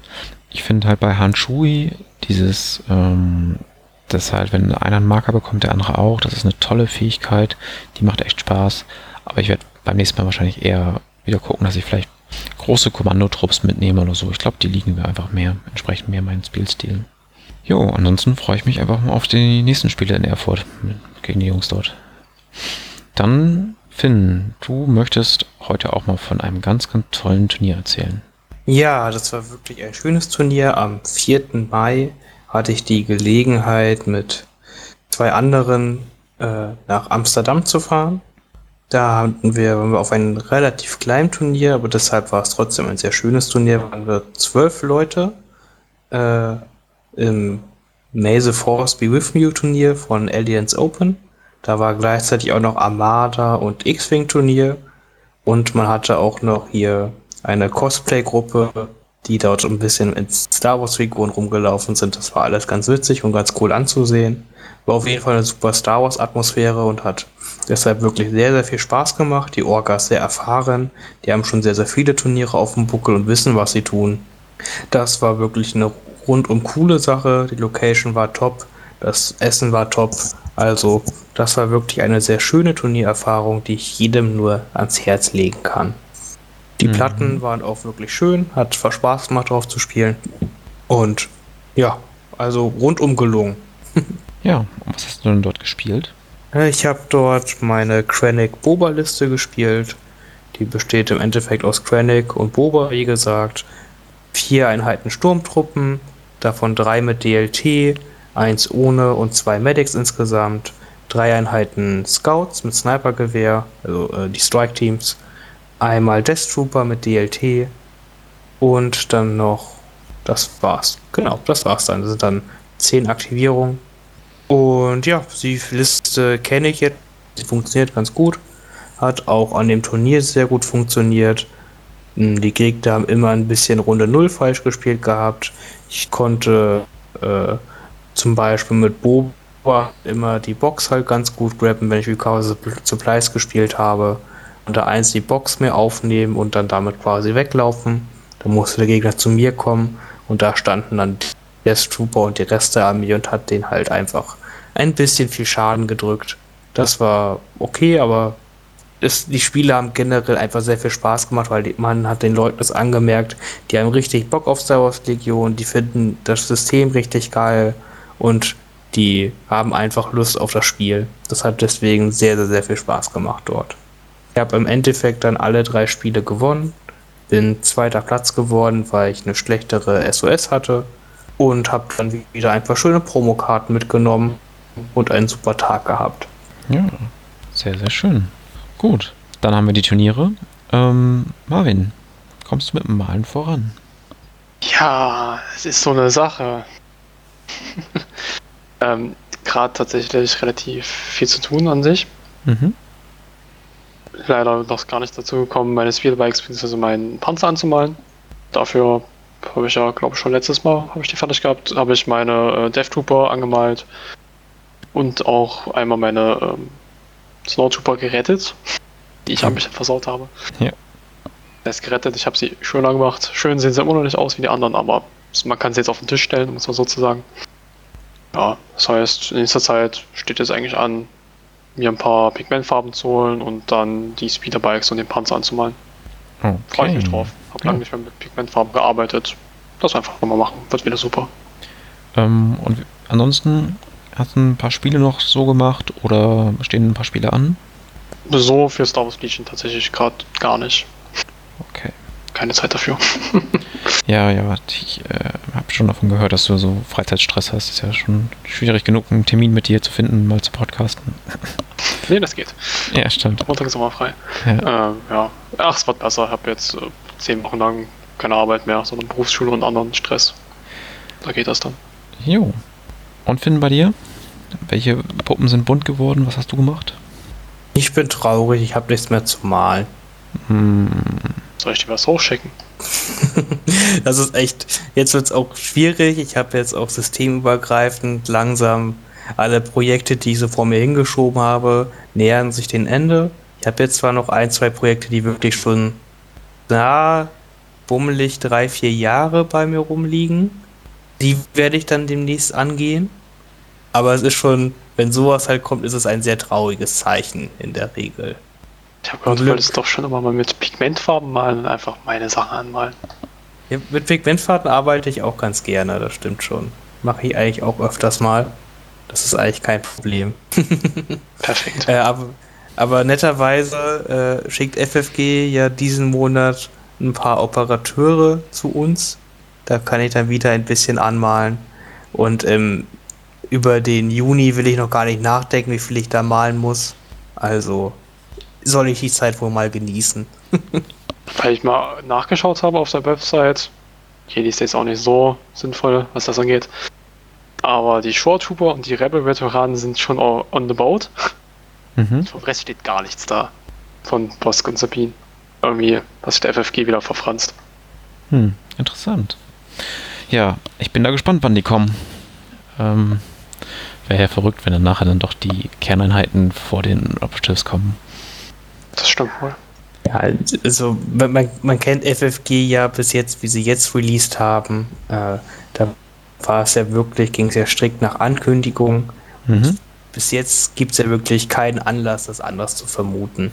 Ne, man hat äh, Bosk und Sabine waren schon gespoilert in, den einem, in dem Pro, äh, Spiel, was gezeigt wurde bei Twitch. Deswegen würde es mich echt wundern, wenn die jetzt nicht die nächsten Einheiten wären. Ja, ich habe äh, ein bisschen gebastelt, ähm, habe den Landspeeder zusammengebaut, leicht magnetisiert, ein paar Köpfe ausgetauscht, eine zweite Box ähm, Spezialisten zusammengebaut, auch da den einen oder anderen Kopf ersetzt. Ja, und ähm, leider ist ein Spiel ausgefallen. Mal gucken, wann man das nächste ansetzen kann. Ähm, hat man zum Glück jetzt mit Finn am Tabletop Simulator mal nochmal ein Spiel machen können, dass man nicht komplett rauskommt. Und ich bin jetzt aber auch wirklich gespannt auf die Rebellenveteranen, ähm, denn mit denen habe ich dann wirklich, was heißt Großes vor, aber im Prinzip äh, sollen die den Kern meiner Liste dann bilden. Dass es halt dann nicht nur Z6-Trupps sind, sondern man hier wirklich Einheiten hat, die etwas zuverlässiger treffen. Und äh, da würde mich wirklich mal sehr, sehr interessieren, was jetzt eigentlich, wie viel die Waffe kostet, die schwere Waffe, die die Truppen mitnehmen kann und ähm, wie genau das mit den Befehlen funktioniert bei der Einheit. Also die haben ja die Möglichkeit, wenn sie einen Befehl bekommen, kann auch noch eine, ähm, wie heißen sie auf Deutsch, die, die Kanonen? Emplacement Trooper heißt auf Deutsch Geschütztruppler. Stellungstruppler? Stellungstruppler, Stellungstruppler. Okay. Genau, auf jeden Fall, die würden dann, wenn ihre Veteranen einen Befehl bekommen, automatisch auch einen bekommen. Ähm, also generiert man sozusagen mehrere Befehle. Das ist ganz cool. Und die Veteranen haben halt, wie gesagt, den Ausweichmarker. Und da ist halt die Frage, wenn man jetzt so einen Trupp Veteranen halt einen Comms-Techniker mitgibt, der dann halt ein Relais dabei hat. Und ich gebe jetzt den Befehl an die Veteranen und der das Relais gibt diesen Befehl dann zum Beispiel an, weiß nicht, Rebell-Kommandos. Ähm, hatten die Veteranen ja für Sekunden einen Befehl. Bekommen sie deswegen einen Ausweichmarker und bekommt dann halt eine von den Emplacement Troopern auch einen Befehl. Ähm, ich nehme an, dass beides nicht der Fall sein wird, aber ich, wenn es passieren würde, fände ich das jetzt auch nicht komplett unwahrscheinlich und deswegen erwarte ich da halt demnächst nochmal eine Klarstellung in dem lebenden Regelbuch. Ja, ich glaube, wir haben es für heute. Wollt ihr noch was ergänzen, noch ein Thema aufmachen oder noch irgendwas anderes erzählen? Nee, ich glaube, heute war wieder lang genug. Danke, mhm. wenn ihr es bis hierhin durchgehalten habt und wirklich euch das alles angehört habt. Liked uns gerne auf Facebook, ein, zwei Kommentare, freuen wir uns auch immer gerne drüber, ne? Und dann sehen wir uns ja bestimmt irgendwann mal irgendwo auf einem Turnier oder anderen Event. Ja, dann noch einen schönen Tag. Oh, Tschüss. Macht's gut.